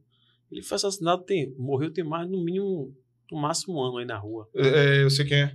Matou mais de 100 pessoas Isso. que ele fala. E O da luz vermelha? É, não, é o que foi- ele foi morto, ele tava preso, saiu, foi morto em Minas. Isso, Se eu não me engano, Hum. ele é, é, é- é um maníaco, eu não lembro o nome todo dele. não, tatuadão. dele. ele fala o nome Matou todo- até o próprio pai. Isso, Sim. matou o próprio. Né? Ele, Ele, matou.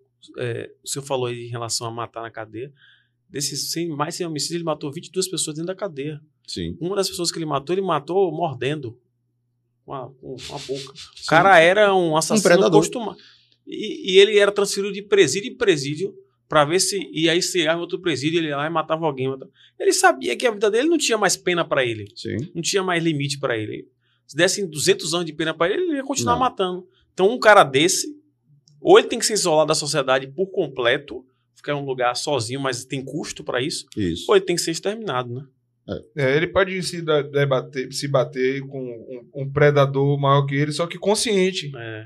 E acabar tirando a vida dele. Doutor, eu Predador tenho, só para com o outro. é, eu, tenho, eu tenho algumas formações, algumas formações não, alguns ideais políticos, religiosos que são meus, Sim. né, que ao longo da vida me, me formaram como pessoa e assim como todo mundo, cada um tem uma formação que faz ela ter um senso do que é certo, do que é errado e a formação do caráter, a formação como religiosa, enfim. Eu olhando tudo que a gente está vivendo no mundo atual, nesse cenário aí, eu, eu, com a base na minha fé, eu tenho uma perspectiva um pouco diferente. Mas o senhor trouxe aqui uma informação que sobre os- os Estados Unidos, que na década de 70, 80 tinha índices de violência muito parecidos com o nosso. Sim. E eu é, mandar até um abraço pro irmão Ricardo Cavalcante, que foi um é, policial brasileiro, nasceu aqui Pe- na Pedrinho Matador. Pedrinho Matador. Pedrinho Matador, sim. É. sim. Sa- Sacaninha passou a informação aí no, no- É, passou. Pedrinho Matador, ele mesmo que matou o pai.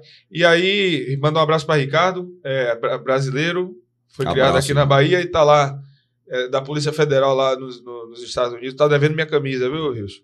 Fala com o Ricardo, tá devendo minha camisa. Já mandou, foi? Mandou um abraço para Ricardo e a gente vai estar logo, logo em breve, com o nome de Jesus, a gente vai estar lá junto. E Alfa Ozcast, a gente vai fazer um podcast lá. Lá. É, Massa. é, pô, eu esqueci, eu esqueci o nome do, do estado de Ricardo. Não, não é Massachusetts, não. Massachusetts. Não é Massachusetts. Não é Massachusetts, não. Eu vou lembrar depois. Eu, eu sei, porque eu tô. Nova Jersey. Não é lá que Ricardo mora? Nova Jersey. Não foi ninguém que me lembrou aqui, não, porque o pessoal tá vendo a live ao vivo aqui, tá pensando que tem alguém falando pelo fundo. Alguém falou alguma coisa aí, doutor? Falou, falou. Falou quem? Ninguém. Você é mentiroso. E aí o senhor trouxe a- a- a- o, o- exemplo dos Estados Unidos, que Sim. na década de 70 e 80 tinham índices de violência muito parecidos com o nosso. Em paralelo a isso também, hoje o policial brasileiro, ele é muitas vezes endemonizado pela população. Vê ele como um cara bruto, truculento, homicida, né? É, não vê na gente o senso de justiça que a gente tem. A gente pode matar, a gente pode fazer muita coisa mas é- eu vou falar por mim, pelos policiais que eu conheço, a gente vai ali para resolver problemas que não são nossos, que não foi a gente que criou, Isso. com risco de perder a nossa vida, mas para salvar a vida de outra. O policial nos Estados Unidos, o, o- o- o fuzileiro, o exército, o, o- o servidor do exército lá, o militar, ele era também assim. Os Estados Unidos via, depois da guerra do Vietnã, tinha os hippies, aquela galera diz que não, não mata, não mata, não mata. Hoje, os Estados Unidos vê o seu agente de segurança pública, o seu fuzileiro, os CIOs, como heróis Isso. Né? Os Estados Unidos teve que chegar a um ponto de um ápice para chegar assim, a gente tem que mudar. O caos. O caos chegou ao limite do caos. Eu tenho a sensação que o limite do Brasil já chegou há muito tempo. Já passou há muito tempo. E hoje eu ainda vejo pessoas em quantidade numerosas, que cegas ideológicas, que acham que a gente está vivendo em Alice, no País das Maravilhas. É. Que não acordaram. Eu, como eu falei no, no início, quando eu comecei a perguntar aqui ao senhor agora, sobre, é, quando eu comecei a falar, falei sobre a minha formação religiosa, que eu acredito que o mundo está caminhando para um fim. Mas não entrando no mérito religioso, é, a gente está nesse caos aí. O que os Estados Unidos fez que mudou lá foi justamente ser mais severo, ser mais combativo. E a gente está vendo a gente chegando ao caos e sendo menos severo, sendo menos combativo. Eu sei o número pequeno de policiais civis que temos, o número que temos de policiais militares. Desde que eu entrei na polícia, eu vou fazer. Seis, tenho seis anos aí de polícia. Rios, ali é o mais antigo aqui. Desde que entrou na polícia, a polícia tem 30 mil homens. Isso. E a Polícia Civil, o seu número de copo, que é o número que são 5 mil, não é isso? Exatamente. Eu tenho esse número de copo, que é o número que é falado sempre. Ninguém, eu acho que a gente ia ter que parar, reunir todos os policiais civis, militares, contar dedo a dedo, para saber se é esse número mesmo. Porque eu não, eu não consigo acreditar em alguns dados que são passados. Mesmo com 30 mil, a gente vê exemplo de São Paulo, são 100 mil homens. São Paulo é um estado mais populoso, menor em extensão territorial que a gente, né? Mas a cada 100 habitantes a gente vê um déficit nessa Isso. segurança pública. Isso. É, eu vejo, doutor, que às vezes há uma. Não da minha parte, mas eu vejo uma crítica de alguns policiais civis para com policiais militares, uma crítica de policiais militares para com alguns policiais civis. Eu já senti dificuldade. Sim. Tenho amigos na Polícia Civil, mandar um abraço para o Wallace, para Renilson, de Maria, o Raf, galera lá da 20, da 28 alguns já saíram de lá, mas foram os policiais civis que eu tive mais contato, o pessoal do SI da 28, que já operou muito com a gente, a gente tinha essa troca de informação e a gente, isso deu resultado no terreno, Sim. essa, essa, essa parceria. E o que eu estou querendo falar aqui é também para unir, mas eu não sei se o necessário seria que aumentasse a violência para que depois diminuísse, chegasse a um caos extremo para que a sociedade acordasse. Mas é um discurso que eu tenho falado muito, doutor, para pelo menos para o policial militar, o, o, o, o meu parceiro, o meu colega de farda que está ali, que o senhor também é meu colega, mas o cara que está ali no mesmo regulamento que o meu, ele faça o que está no papel. O que os policiais do Bob fizeram em Pernambuco, eu vi uma informação que chegou aqui, o que os policiais do Bob fizeram em Pernambuco era o que eu faria Sim. porque eu me conheço. E quando eu falo isso aqui que eu tô falando, faço o que tá no papel, eu tô dizendo isso para mim.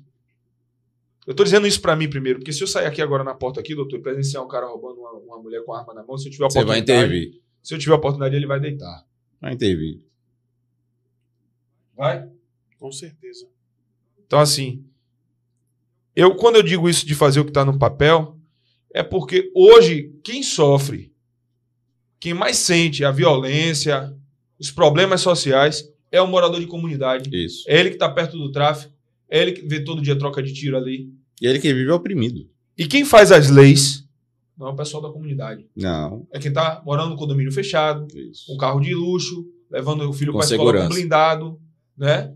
Até o o pessoal fala muito para mim assim, Correia, é política, política, questões políticas. Eu digo assim, hoje eu estou procurando, doutor, e o senhor sabe disso, que o senhor também sofreu perseguição política e sofre até Sim. hoje, meios de dar uma estrutura à minha família. Eu tenho filhos de- com pessoas diferentes. Eu tive um filho no primeiro casamento, depois tive um relacionamento com o segundo filho, depois me casei de novo, tive mais dois, e agora tô com Tatiane, que a gente, eu peguei os dela, por ela não querer fazer mais um, peguei os dela, já tinha os dois dela, meus quatro, a gente juntou uma família com seis, e é uma família que eu tenho que dar uma estrutura, Claro. porque eu sofro na pele, eu sou ameaçado todo dia, isso acontece mesmo, na prática. Não tem pra onde correr. Inclusive num podcast da gente disseram que minha família tava Até no seu na lazer. lista negra. Até né? no seu lazer, você fica limitado. O Não, eu- policial eu- não, não A exerce gente condiciona o cérebro. a cidadania igual ao cidadão normal. A gente a lembra que você nosso falou- lazer se limitou a estar junto dentro de casa de alguém. É de, de papo reto aqui, de Isso. verdade que a gente é sem, sem, sem, sem cortina. Hoje a gente tava indo no- na mangueira gravar o clipe, você me ligou e falou o quê no carro? Pra não abordar ninguém.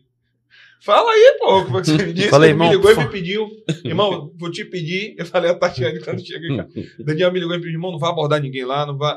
Não, vai, não, nada, levanta. Falei, não, irmão, a gente tá indo pra gravar um clipe, eu não tô indo pra gerar mais caos na comunidade ali, não. Porque eu sei que a comunidade é quem sofre. Sim. Então, hoje, hoje eu queria ouvir da- na voz de um delegado da- de Polícia Civil. O senhor já falou que efeito e causa, né? Efeito é melhorar a punibilidade, ser, ser mais rigoroso, mas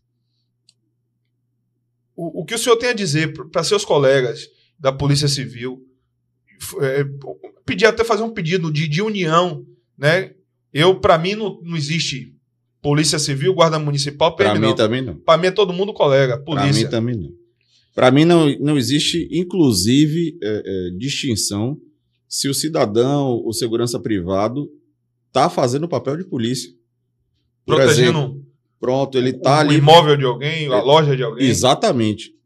Ele tem que ser bem tratado porque ele está operando como polícia, como se polícia fosse. Concordo plenamente. Está tirando o indivíduo criminoso da rua. Eu, eu acho um absurdo qualquer tipo de, de discriminação, qualquer tipo de eh, partidarismo, qualquer tipo de segregação em se tratando de segurança pública. Perfeito. Eu tava uma vez, doutor, chegando na delegacia na, na 28 Tá todo mundo no mesmo barco. Tá todo mundo no mesmo bar. Eu, eu, eu, eu, eu falo sempre a frase: eu odeio politizar violência. Politizar crime. Isso. Politizar a segurança pública. Isso não se Exatamente. politiza, não. Isso se combate. Eu, eu, Exatamente. eu vi uma vez de uma, de uma delegada de polícia civil e eu guardo isso até hoje, porque algumas coisas marcam na carreira da gente. Eu ia chegando na 28ª delegacia, na época o delegado titular lá era o doutor Deraldo Damasceno, estudei com a filha do doutor Deraldo desde pequena, minha amiga. Mário, mandar um abraço para o doutor Deraldo, para Mário, para toda a família. Estudei com ela desde pequena, eu tava chegando na delegacia, no dia tava dele- a delegada adjunto, que chama, né? Como é que, não era ele que tava, era outro delegado, outra delegada que tava lá. E no, É, no, no dia anterior tinha morrido um delegado numa ocorrência com a PM. se eu sim. lembro. E eu cheguei lá, a delegada falou assim pra mim: Eu não gosto de PM. Vocês mataram meu amigo. Eu disse: Ela não foi eu que matei ninguém. Tô vindo aqui apresentar. E a senhora me desculpe. A opinião da senhora pouco importa. Quem perdeu foi a segurança pública. Uma desinteligência dessa, quando Exatamente. morre um polícia, é menos um do nosso lado. É claro. Entendeu? Então, assim, hoje, doutor, eu falo a- a- a- ao policial militar que às vezes, a gente- se a gente fizer só o que está no papel, só o que está no papel, porque o senhor sabe que a gente faz o plus a mais, e faz muito. E por muitas vezes é nesse plus a mais, é na cereja do bolo que a gente gosta de botar, aquela, vamos para cima, vamos para cima, vamos para cima. Não, não quero nem saber. Eu já, já teve auto de resistência meu, que a gente foi chamado, porque durante a, a gente narrou que foi fechado um cerco. Entenderam que quando a gente fechou o cerco, a gente estava indo ali com a intenção não de capturar, mas de matar. Um simples termo. Então, assim, é uma dificuldade muito grande. Aí eu digo, se a gente fizer o que está no papel, o que manda o script, o papel vai mudar. Então eu digo, eu, eu falo isso para mim. Sim. Porque eu digo que às vezes a gente, a gente, nós, agentes de segurança pública, servidores na área de segurança pública, a gente não, a gente tá, tá achando que tá fazendo força para diminuir a criminalidade, mas às vezes a gente tá colaborando. Ah, está enxugando gelo. Isso, Quando Só a que o gente, problema é o seguinte: a gente exerce essa. A gente exerce essa profissão como um sacerdócio, uma cachaça. É sério. é esse sério. termo, alguns antigos como o senhor já me, já me disseram. É, É a que nossa que se- cachaça, Por a que, que se diz cachaça? Porque faz vínculo ao vício. Ou seja, é uma coisa que faz mal a você, mas você não consegue parar. Então, esse exercício da polícia a ferro e fogo contra o que a sociedade quer, ou pelo menos aparenta querer, o que a mídia diz, o que a ideologia política dita, é o que segura os índices de criminalidade nos patamares, embora altos, mas de convivência social. Porque se você tirar o cana da equação, esse policial que não se encolhe, que não deixa de fazer aquilo que tem que fazer, tanto militar, quanto civil, quanto federal, quanto rodoviário federal, quanto guarda municipal, não tenha dúvida, a sociedade entra em colapso.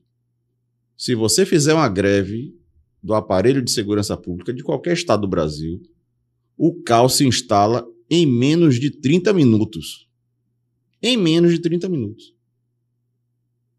O limiar entre o caos total e esses índices de criminalidade alto não é feito pela eficiência do Estado, não é feito por política pública, é feito por guerreiros. Guerreiros de todas as instituições que têm essa coisa da polícia no sangue. A minoria dos policiais é que diz assim: não, não vou lá, não, não vou fazer isso porque pode dar merda e tal. Eu aqui no podcast, como em qualquer outra entrevista, eu não posso falar tudo o que eu penso do jeito que eu quero. Porque houve uma portaria estabelecendo ditames do que eu posso ou não dizer. Pra gente também. Entendeu? Então, como eu não quero responder um processo administrativo, eu limito aquilo que eu falo e penso. No âmbito público. No âmbito privado, eu falo aquilo que eu penso, sem problema nenhum. Agora, o meu exercício da atividade policial é o exercício de cana. Foi assim que eu aprendi. Foi assim que eu trabalhei com os diversos policiais em diversas unidades. Militares, civis, federais. E eu garanto, eu digo para você, é quem segura a onda. Porque a onda vai crescendo como no maremoto. Primeiro vem o recuo da maré. Depois vem a primeira leva, a segunda leva. E ela só vai aumentando. E aumentando o índice de devastação que ela vai levando no caminho. O recuo da maré seria o garantismo. Observe que os índices de criminalidade durante o chamado regime militar eram baixíssimos. É só perguntar a qualquer pessoa mais velha. Sim. Que era adulto na década de 70 e na década de 60. Pode perguntar. Era baixo. Todo mundo dormia de janela aberta. Não tinha crime. Os crimes que tinha era de roubo de galinha, alguma besteirinha assim. Houve o recuo da maré, um garantismo excessivo com a Constituição de 88. O preso virou coitadinho, vítima, vamos desencarcerar, etc, etc. O que houve com o recuo da maré? A primeira leva. Os índices de criminalidade de um primeiro efeito social começaram a aumentar. Furtos e roubo. Logo em seguida foi a introdução do tráfico. Por quê? Porque com a redemocratização você não tinha mais o aparelho estatal reprimindo o consumo. Então a classe média e classe média alta estava com esse consumo reprimido. A pessoa que estava na favela viu um ótimo produto para revender. A primeira onda passou, veio uma maior ainda. Qual é a maior? Bom, agora a classe pobre também está usando droga, ou seja, o volume vai aumentar muito mais. Aqui deixou de ser rota de passagem, onde ficava uma pequena parte da droga, para ser rota de consumo. E a principal rota de escoação para o mundo. Automaticamente você tem que aumentar o efetivo de pessoas trabalhando com isso, porque se aumentou muito o volume de produto, aumentou a receita que isso, esse produto vai gerar e aumentou o armamento que vai ser consumido para operacionalizar tudo isso. E aí você entra na questão da corrupção, você entra na questão das milícias, você entra na questão da é, é, convergência entre política e atores sociais com esses grupos organizados. E quando vem a quarta onda, que é onde eu temo que a gente chegue, que é o que já aconteceu com o Rio, é onde há uma federalização do crime. A perca de controle. E aí acabou. Aí acabou. Aí acabou porque quando você pensar em planejar uma política de segurança pública para combater aquilo, você é morto no ato porque o aparelho já está todo dominado.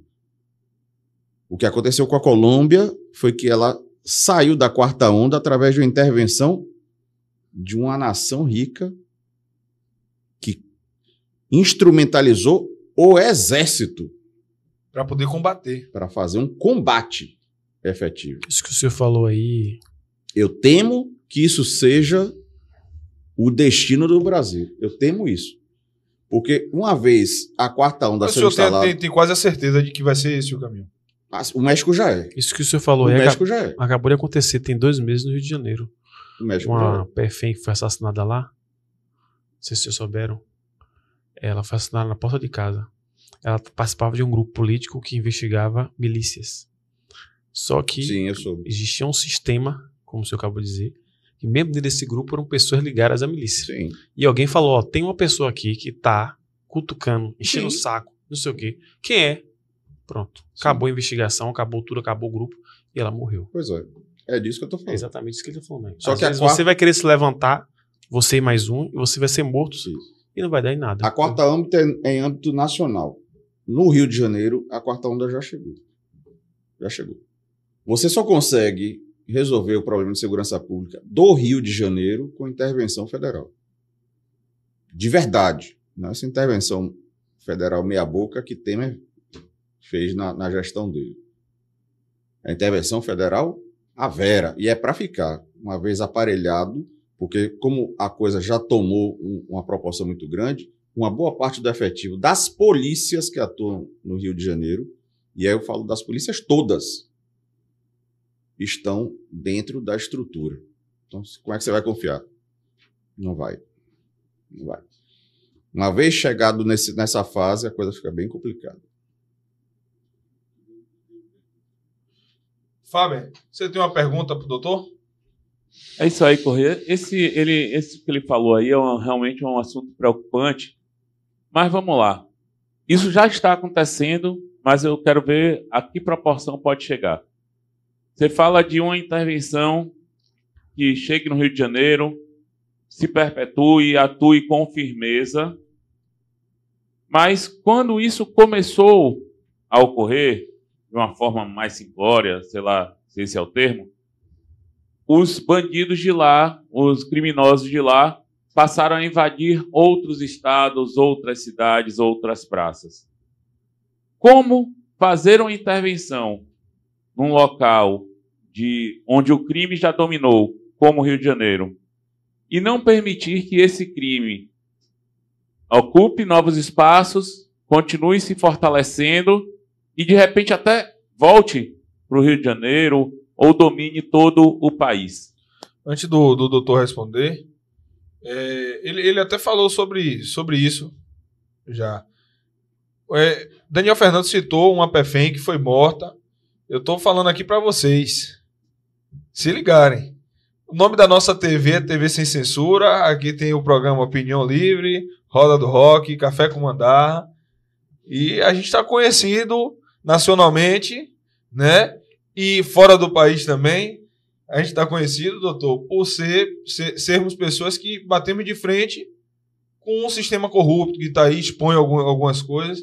No início do programa eu falei sobre a internet cair né, no ano que vem sobre- por causa dessa explosão solar aí. E isso é notícia que está no. no para quem quiser pesquisar, depois que a live acabar aí, vai na internet pesquisar sobre a explosão solar e a gente ficar sem internet. Eu estou falando isso porque eu quero que vocês acordem. Ou a gente sai do país, irmão, ou vão matar a gente. Não brinquem com isso, não. A, gente, eu, eu e Daniel Rios, que somos policiais, a gente tem risco de morrer na mão de, de um cara que é de facção, de vir para cima? Tem. Mas o risco muito maior é da sujeira do sistema mesmo. Eu- a gente hoje, essa PFM que foi morta aí no Rio de Janeiro, ela não era uma pessoa que tinha vários seguidores na internet. Hoje, se Correia morresse, Daniel Fernando morresse, Rios, Matos, que ia, ia aparecer assim, foi porque os caras estavam falando do sistema. Ia, ia sujar, ia sair feio politicamente para eles. Sim. Apesar de que eu acho que eles não se preocupam muito com isso, né? Porque o que aconteceu com Wesley na Barra, no ano de eleição, ninguém estava preocupado com nada disso. A gente é, é formiga, se esmagam. Só que são formigas ousadas, né? Formigas combatentes, formigas que não vão ter medo. Quando o pé vir, a gente vai botar o gancho assim para furar o pé que for pisar na gente, né? Mas eu temo muito disso aí que você falou da PFEM. Se hoje a internet caísse, aí tava lascado. Primeiro, agradecer, pedir a, a Deus a proteção, e eu acredito muito nisso. Mas muitas coisas as pessoas pensam duas, três vezes antes de bater na gente por causa da quantidade de pessoas que a gente tem do nosso lado.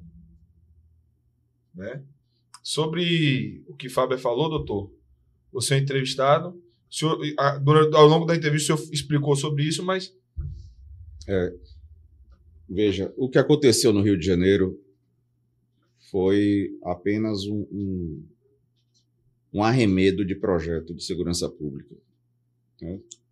Similar ao que aconteceu em diversas outras partes do Brasil, inclusive aqui em Pernambuco. A política de você ocupar o território sem essa continuidade. Não adianta. Você tem que chegar e fazer uma intervenção no âmbito do Rio federal, porque o próprio aparelho estatal já está num nível de envolvimento e corrupção muito grande. Não estou dizendo que a maioria dos policiais que atuam no Rio são corruptos. Não é isso. É justamente a questão da insegurança que a maioria dos policiais tem de estar no estado onde tem muitos corruptos. A maioria ainda é íntegra. Só que ele fica com receio de estar com um colega do lado que pode estar envolvido. É melhor se omitir. Então a coisa não funciona. Você tem que vir no ambiente externo para poder atuar nesse tipo de teatro de operações. Ao fazer isso, você tem que impedir o fluxo desses criminosos para outras áreas do território nacional. E tem que fazer isso de forma coordenada com todos os outros estados. E ao contrário do que se propaga, esse armamento e essa droga não é fabricada no Brasil. É fabricada no exterior, na nossa nossos vizinhos aqui. E chega através das nossas fronteiras. Se você não tiver um aparelho de prevenção à entrada de armamento e drogas nas fronteiras, com inteligência para atuar e detectar quem são os, os financiadores e como esse dinheiro está circulando, secar a fonte financeira dessas organizações, você está enxugando gelo.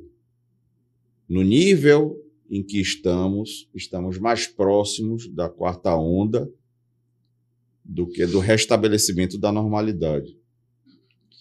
Para isso, era preciso que a nação né, transformasse a pauta segurança pública em pauta prioritária pelos próximos 10 a 15 anos. Aí sim, eu digo que nos próximos 10, 15 ou 20 anos a gente poderia restabelecer um nível de segurança pública similar ao que era vivido na época da ditadura militar ou anterior a ela. Sem isso, não vai adiantar, porque diferente do, da educação, diferente da saúde, você não está deixando apenas de atuar, você está criando o espaço para o inimigo crescer. Não há inimigo, não há uma contração, por exemplo, na questão da saúde os problemas de saúde que acontecem na população vão, são os mesmos e vão permanecer os mesmos. Se você tiver um acréscimo, que foi o caso da pandemia, aí sim você tem que fazer um aporte, porque a situação ficou drástica naquele período para atender aquela especificidade. Fora isso, você sabe exatamente o recurso e o efetivo que você tem que ter. Não vai mudar. O máximo que pode acontecer é um caos aqui, um caos Pronto. ali, mas. E a educação é a mesma coisa. Mas na segurança pública, não esse desinvestimento, essa falta de planejamento, gera como consequência a criação de um Estado paralelo. O Estado paralelo coloca em risco todo o aparelho do Estado, porque você não consegue desenvolver educação, você não consegue ter estrutura de saúde, de saneamento, de absolutamente nada com o crime atuando. Porque, como você bem disse, eles vão ganhando espaço e exigindo esse espaço. A segurança, doutor, ela é prioridade para que todos os outros itens necessários para a sobrevivência humana Funciona. funcionem. A segurança é o principal. Isso. Você veja bem, na década de 80, de- 70, o número de analfabetos era muito maior. Mas não tinha Exatamente. essa violência toda. Exatamente. né? Então, hoje em dia, se você for observar, o crescimento do crime começou, não é só educação de escola, não, familiar também. Porque tudo está relacionado. Hoje interferem até na forma como a gente cria nossos filhos. Isso. Não estou dizendo que não- não- o Estado não, não vá para cima daquele pai que maltrata, Sim. que faz perversidade com criança, não. Com a mãe que faz isso. Eu tive o desprazer na minha carreira de encontrar uma criança recém-nascida morta dentro de um lixo. Isso é. O ser humano ele é uma merda. Se ele não, não tiver Freios. base. É porque o que freia a gente são os nossos valores morais. Se a- Também. Se, a gente não tivesse valores morais, valores, é, é, não tivesse ética, a fé, a gente virava animais. Um ia sair matando o outro. Já, na verdade, acontece isso porque muito pela falta de, de valores. E até nas nossas famílias tentam influenciar. Então, a educação é importante, mas ela resolve esse problema, esse problema a médio longo prazo. A segurança pública resolve os problemas de maneira mais imediata. Né? E quando o senhor falou aí do, da questão de dar ferramentas para o crime crescer, além de, de a gente ter essa sensação de que o crime está ganhando combustível para crescer cada vez mais, a gente tem a sensação também de que estão freando cada vez mais aqueles que têm o poder de parar o crime.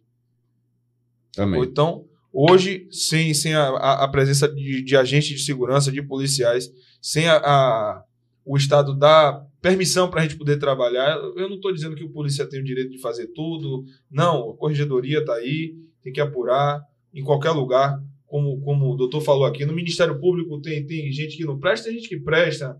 Né? No Judiciário, no, no Senado, político, em todo lugar tem gente que presta e gente que não presta. Só que a sensação que a gente tem é que está tendo muito mais gente que não presta. Se eu tenho temor de a gente- se tornar um México, dentro do que eu vejo hoje, lógico que quando a gente está no, no fundo do poço, na lama, a gente não consegue enxergar muito uma saída. E a sensação que eu tenho hoje como brasileiro é que eu não vejo muita saída. A tendência que eu vejo aqui é a gente, se sair, quem tiver condições, ir embora desse país. Sim. Eu amo muito o Brasil, mas como diz a música de Gal, Gal Costa, tô te amando de longe. Tô ficando no meu canto. Né? Vejo que você está feliz, daqui eu vou me virando. A música diz mais ou menos assim. Então, é, é, é, é, é o que eu vejo como, como futuro para a gente. Isso que o doutor está falando aí são ferramentas. Tá, tá, é muito nítido o que tem que ser feito para mudar o quadro que a gente está. É muito nítido. E é tão nítido quanto o que tem que ser feito, é nítido também a vontade de não querer fazer. Ah, sim. É, tô, Esse é o grande problema. eu tô me policiando muito, doutor, porque eu já já falei o que eu queria, cheguei aqui, peguei o microfone, soltei o verbo, e o resultado que veio de lá para cá não é muito bom, não. Não vejo, não vejo bicho, não me arrependo de nada do que eu falei, mas como militar, a gente tem que ter, ter co- como servidor, né, eu não estou falando aqui representando a polícia, o senhor também não, a gente está aqui, tá aqui o doutor Bruno, É. que é delegado de polícia, o soldado Corrêa, que é policial militar, e o soldado Daniel Fernando, que é policial também. Mas com a intenção de mostrar para essa sociedade a dificuldade que é exercer atividade policial. E esclarecer também para que eles se conscientizem e mudem. Porque eles é cenário. quem tem o poder de mudar. O poder é todo deles. Eles o grande é problema do Brasil é que as pessoas não sabem que todo o poder manda do povo. Esse é o grande problema do Brasil. Eu tenho uma foto, doutor, no meu Instagram, que um tubarão tá vindo para atacar uma, uma sardinha, e aí todas as sardinhas juntas fazem Forma um formato de um tubarão maior que ele. O tubarão pega e ó, Isso. é isso. Se a gente se unir como povo, porque a intenção deles é separar a gente. A intenção deles é que a gente continue dividido. isso. A gente se unir por uma causa de um Brasil melhor. É um sonho. Eu, se eu tenho temor, eu não vejo. Não acredito. Mas não vou deixar de lutar. Sabe? Mas não acredito.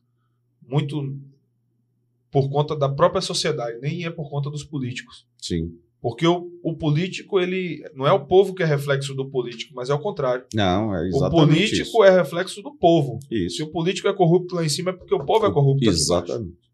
Exatamente. A gente chega no Brasil hoje, a gente vê como as pessoas querem levar vantagem em tudo, tudo com jeitinho, não, não né? Tudo é um jeitinho, uma malandragem.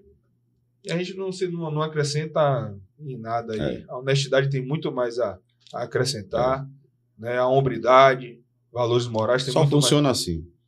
Porque, na verdade, é o seguinte: essas pessoas não entendem que um dia a conta vem cobrar. O que acontece? Ele acha que no cotidiano dele, e é o que, o que Rudolf Giuliani explica muito bem no livro dele, pequenas é, é, é, contravenções, pequenos atos de corrupção, são insignificantes, não têm um peso para todo o conjunto de segurança da sociedade, não atrapalham a sociedade de um modo geral.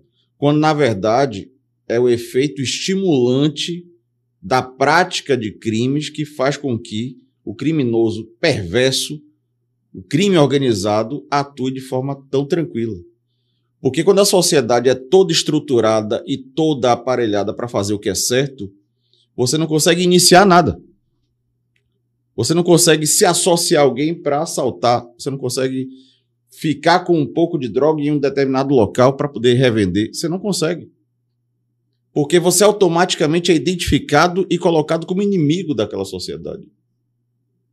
Mas se você tem uma sociedade que é leniente com os costumes, que é leniente com os valores, que relativiza o crime, automaticamente você facilita a penetração daquele criminoso mais perigoso, daquela ação mais gravosa no seio social. Sim.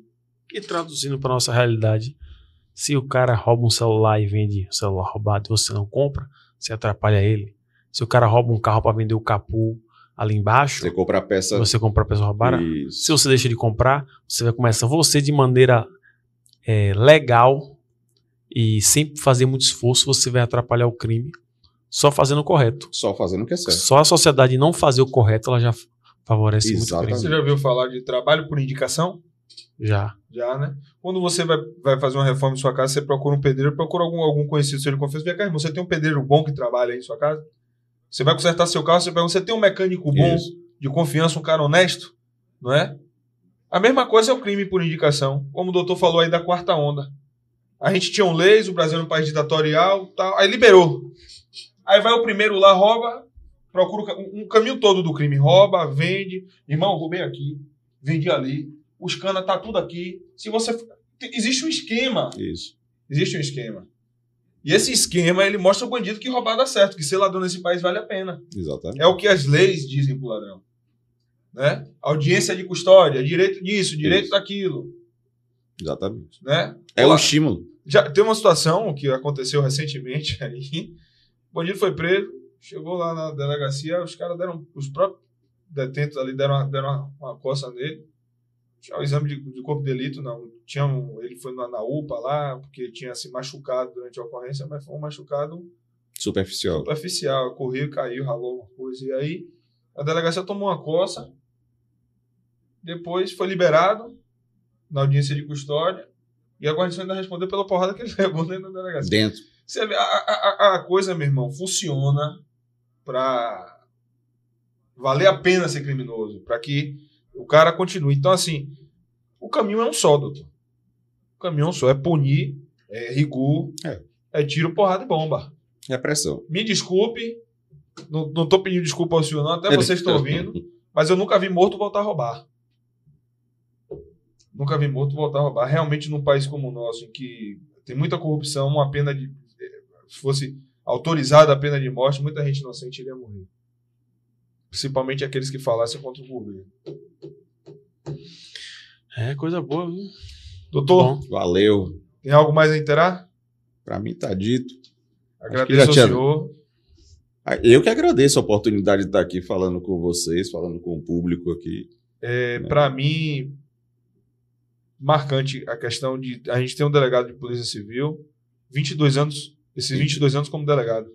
22 anos, minha primeira e única profissão. O senhor usa redes sociais para Não mais, porque depois da política eu tentei me afastar um pouco da, da- dessa questão. Meu nome estava muito atrelado a essa questão política e aí tentei fazer esse- essa desvinculação.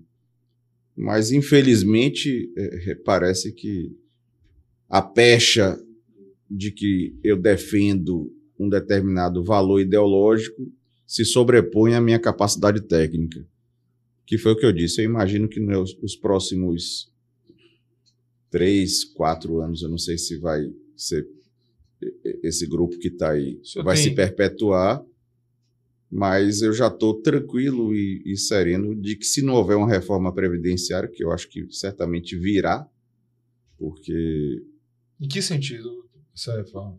Prejudicando a gente, mas não sempre não, não há reforma previdenciária para Mais beneficiar ninguém. trabalho ou recolhimento maior, né? Tudo um combo. Na verdade, O senhor pretende sair? Hã? O senhor pretende sair? sair do, do, do cargo de delegado só quando me aposentar. A menos que aconteça alguma coisa nesse sentido. Não, porque o senhor Que falou assim, inviabilize isso. a menos se não houver uma reforma previdenciária, o senhor ia falar alguma Me coisa. aposentar daqui a sete anos. Ah, tá. Pensei que Sete pedir... anos e pouco. Eu tô Achei com que o senhor ia 22 pedir- e pouco, Doutor, sete com anos tudo e que pouco. está acontecendo. Eu achei que o senhor ia pedir reforma proporcional. É, reserva Não, proporcional. tem, tem Não. na Polícia Civil. Não Não, tem isso? porque, não porque a aposentadoria é especial. Ah, tá. Os 30 anos já são especial. É fato. Isso aí que o senhor está falando, com tudo que a gente está vendo, eles estão se articulando de uma maneira que não. É, A gente. Vai a gente- haver aumento, tá havendo aumento de gastos públicos. Tá havendo. Em excesso. Só a Lei Rouanet que eu vi Isso. hoje aumentou de 2 bilhões para 16 bilhões de reais. Isso. Aí vem a reforma tributária agora que foi aprovada. Isso vai, talvez, na melhor das hipóteses, atrasar um pouco essa reforma previdenciária. Mas no máximo, no máximo, em 2025, eles vão botar isso da reforma previdenciária. E o meu temor é não conseguir me aposentar nesses próximos 7, 8 anos. É o meu temor. Porque aí realmente a coisa vai ficar muito séria para mim. Fora isso, o não exercício de alguma atividade em cargo de direção está muito tranquilo, muito sereno. A lei só retroage. A lei, a lei não Tá retroage, muito salvo para benefício do réu. Tá eu me tranquilo. sinto réu, então que não mudem essas leis tributárias Tá aí. Para não atingir, porque, pô, é, eu tô vendo a possibilidade de a gente com 80 anos tá embarcado em viatura trocando tiro com o vagabundo, do jeito que a coisa tá indo. 80 anos de idade. Não duvido, Ô, Daniel, ô, Daniel, não duvido. você tá vendo alguma coisa ali, Daniel? É, é ladrão? Tá armado? Não Já duvido. morreu, velhinho. Porque se, a- se a- o parâmetro idade atingir a política, ou a polícia, ou seja, você aposentar com 65, 67 anos, esqueça. Eu acredito que talvez o quê? 20 a 30% dos policiais consigam se aposentar. Já vai morrer. Eu tô quase, doutor, saindo na rua, igual aqueles caras que botam a Bíblia debaixo do braço, vai pra, pra ali pra lá, pra, pra Avenida 7, ficar falando. Tô quase indo pra rua pra ficar falando assim, colocando na cabeça do povo. Meu povo, acorda, acorda. Vocês estão vocês se lascando e estão me lascando junto Não, não. também. Se vocês quiserem esse prejuízo de, de, de, de ficar botando vagabundo político aí no poder, vocês aí, pelo amor de Deus, me deixem, me deixem em paz. Doutor, mais uma vez agradeço. Eu, eu hoje, eh, esse- essa conversa nossa me deixou você daqui meio temeroso. Que que não, que que não. É. Vai dar tudo certo, fé Deus. Vai, a gente tem a esperança é a última que morre, a gente vai continuar lutando sempre aí. Mas a gente encerrando esse podcast agora, eu queria deixar essa mensagem. Eu acredito na mudança, acredito na melhora, mesmo que temporária ou não, mas que o caminho que a gente está percorrendo é um caminho mais para México do que para a Suíça. Sim. O caminho que a gente está O percorrendo, desenho, o desenho que está posto à frente é esse. o horizonte que está vindo aí não, não, não, é muito positivo, não. Não. É, Uma vez eu vi um filme no México, os caras matam, colocam em, em avenidas principais lá de Tijuana, os caras com a cabeça decapitada exposto lá. A gente não está vivendo isso aqui. Não nas avenidas principais, mas já está chegando a troca de tiro. Sim. Avenida Anitta Garibaldi, troca de tiro. Eu tenho uma pergunta pro senhor. Viu? Já ia esquecendo. Você viu como tá minha cabeça, viu, Fábio? Fala a pergunta aqui de novo aqui para eu, eu poder lembrar enquanto eu vou falando, porque eu tenho uma pergunta importante Sim. que eu não posso terminar sem fazer, não. Mas é isso. A gente já tá vendo aí nas avenidas principais aí. A coisa tá saindo da comunidade, começando a chegar nos bairros nobres. E eu não, não é o desejo, eu não, eu não quero que o crime cresça, não. Mas, de fato, eu só acho que só vai mudar quando a gente quando começar a doer no calo de quem tem. Aí eles vão querer chamar os polícia de novo, os cana, bote pra lascar, bote pra torar. E, Aí- tal- e talvez os cana e aí talvez já não já tenha- terão acordados, né? Exatamente. expectativa do senhor, se o senhor tem intenção na política, se o senhor, como é que tá a- essa, essa nova experiência aí em Camaçari, né? Que o senhor está Camaçari. como delegado. né? Eu- Camaçari é uma cidade hoje importantíssima dentro da economia, Com certeza. né? Tem muito crime ali também. É, minha ideia é ajudar a administração da colega que está lá. Né? Eu estou indo para ser plantonista, não me furto a, a fazer operação e qualquer tipo de trabalho extra que aparecer que te- tenha que fazer, que eu possa ajudar. Mas o, o, o, o, viés político, digamos assim, está muito atrelado à possibilidade de eu vislumbrar uma, uma, uma alternativa viável dentro de algum espectro que coadune com o meu Seus perfil ideológico. Se eu não vislumbrar que, por exemplo, o candidato ao cargo do executivo municipal fala a mesma linguagem que eu ou o partido tal não que é do espectro de direita que eu sou também tenho sérias divergências, eu não vejo sentido entrar na política. Porque eu vou começar já errado. Né? Eu já vou começar. Isso da mesma forma. Fora de, de, Você está fugindo dos seus ideais, está aceitando ideais de outros por algum tipo de vantagem. Então, Exatamente. Mas se houver, se houver essa, essa convergência, não há por que não. Mas eu não tenho essa, essa perspectiva. A minha perspectiva é como eu lhe disse: me aposentar no plantão de Camaçari com fé em Deus. Combati o bom combate, guardei a carreira e agora curti a aposentadoria, né, doutor? Com fé em Deus. Aqui no Brasil mesmo, né? Não, meu irmão. então o senhor pensa igual a mim. Eu, eu, vejo que pra gente aqui, pra essa equipe nossa aqui, hoje a gente tem, tem, tem, tem Nóbio, né, que é vereador, né, que mandar até um beijo para ele. Só, só tem uma coisa que eu não gosto de ter Nóbio, de Gabriel, que ele é Vitória.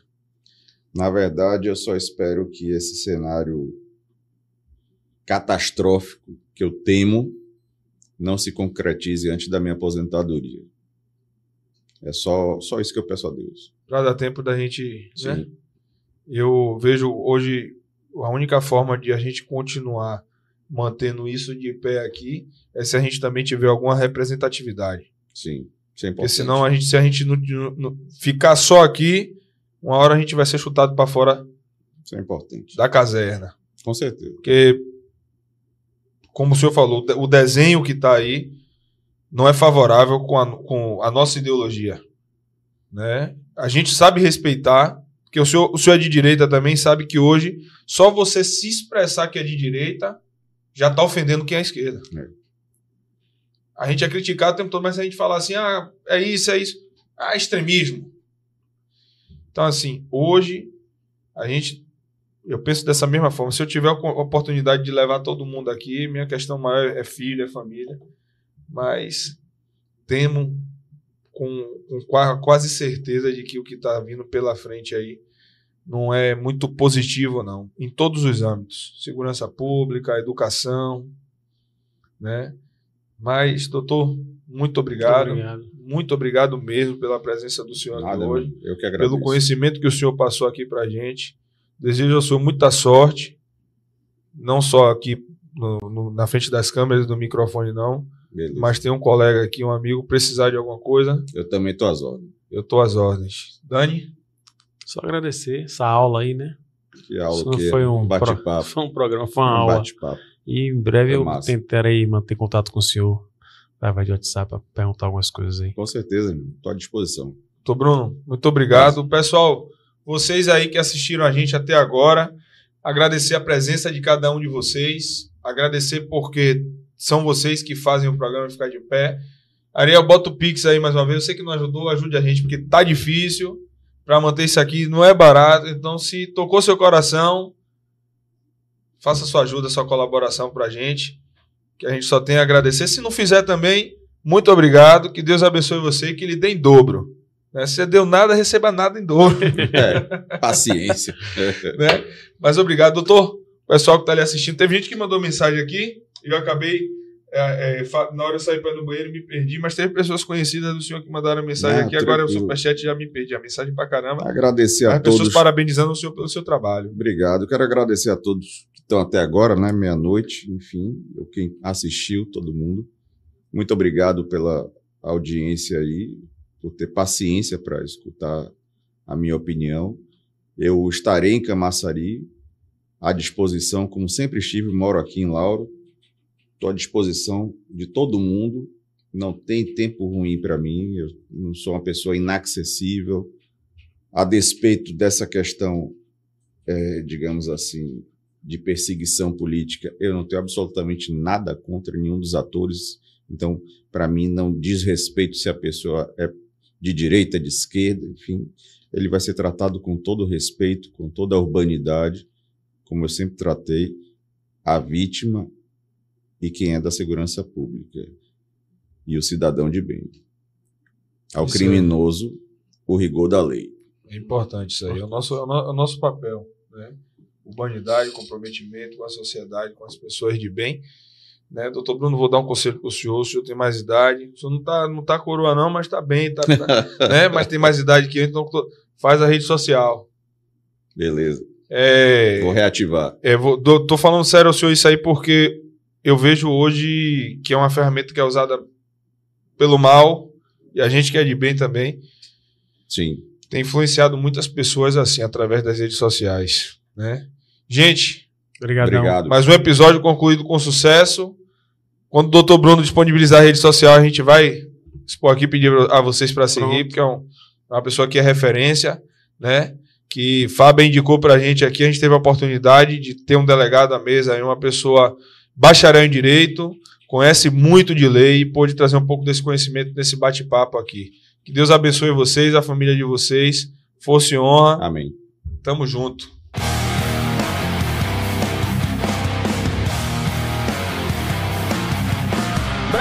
Alfa 11, Alfa 11, competindo com a gente aqui embaixo, Alfa 11, com brevidade.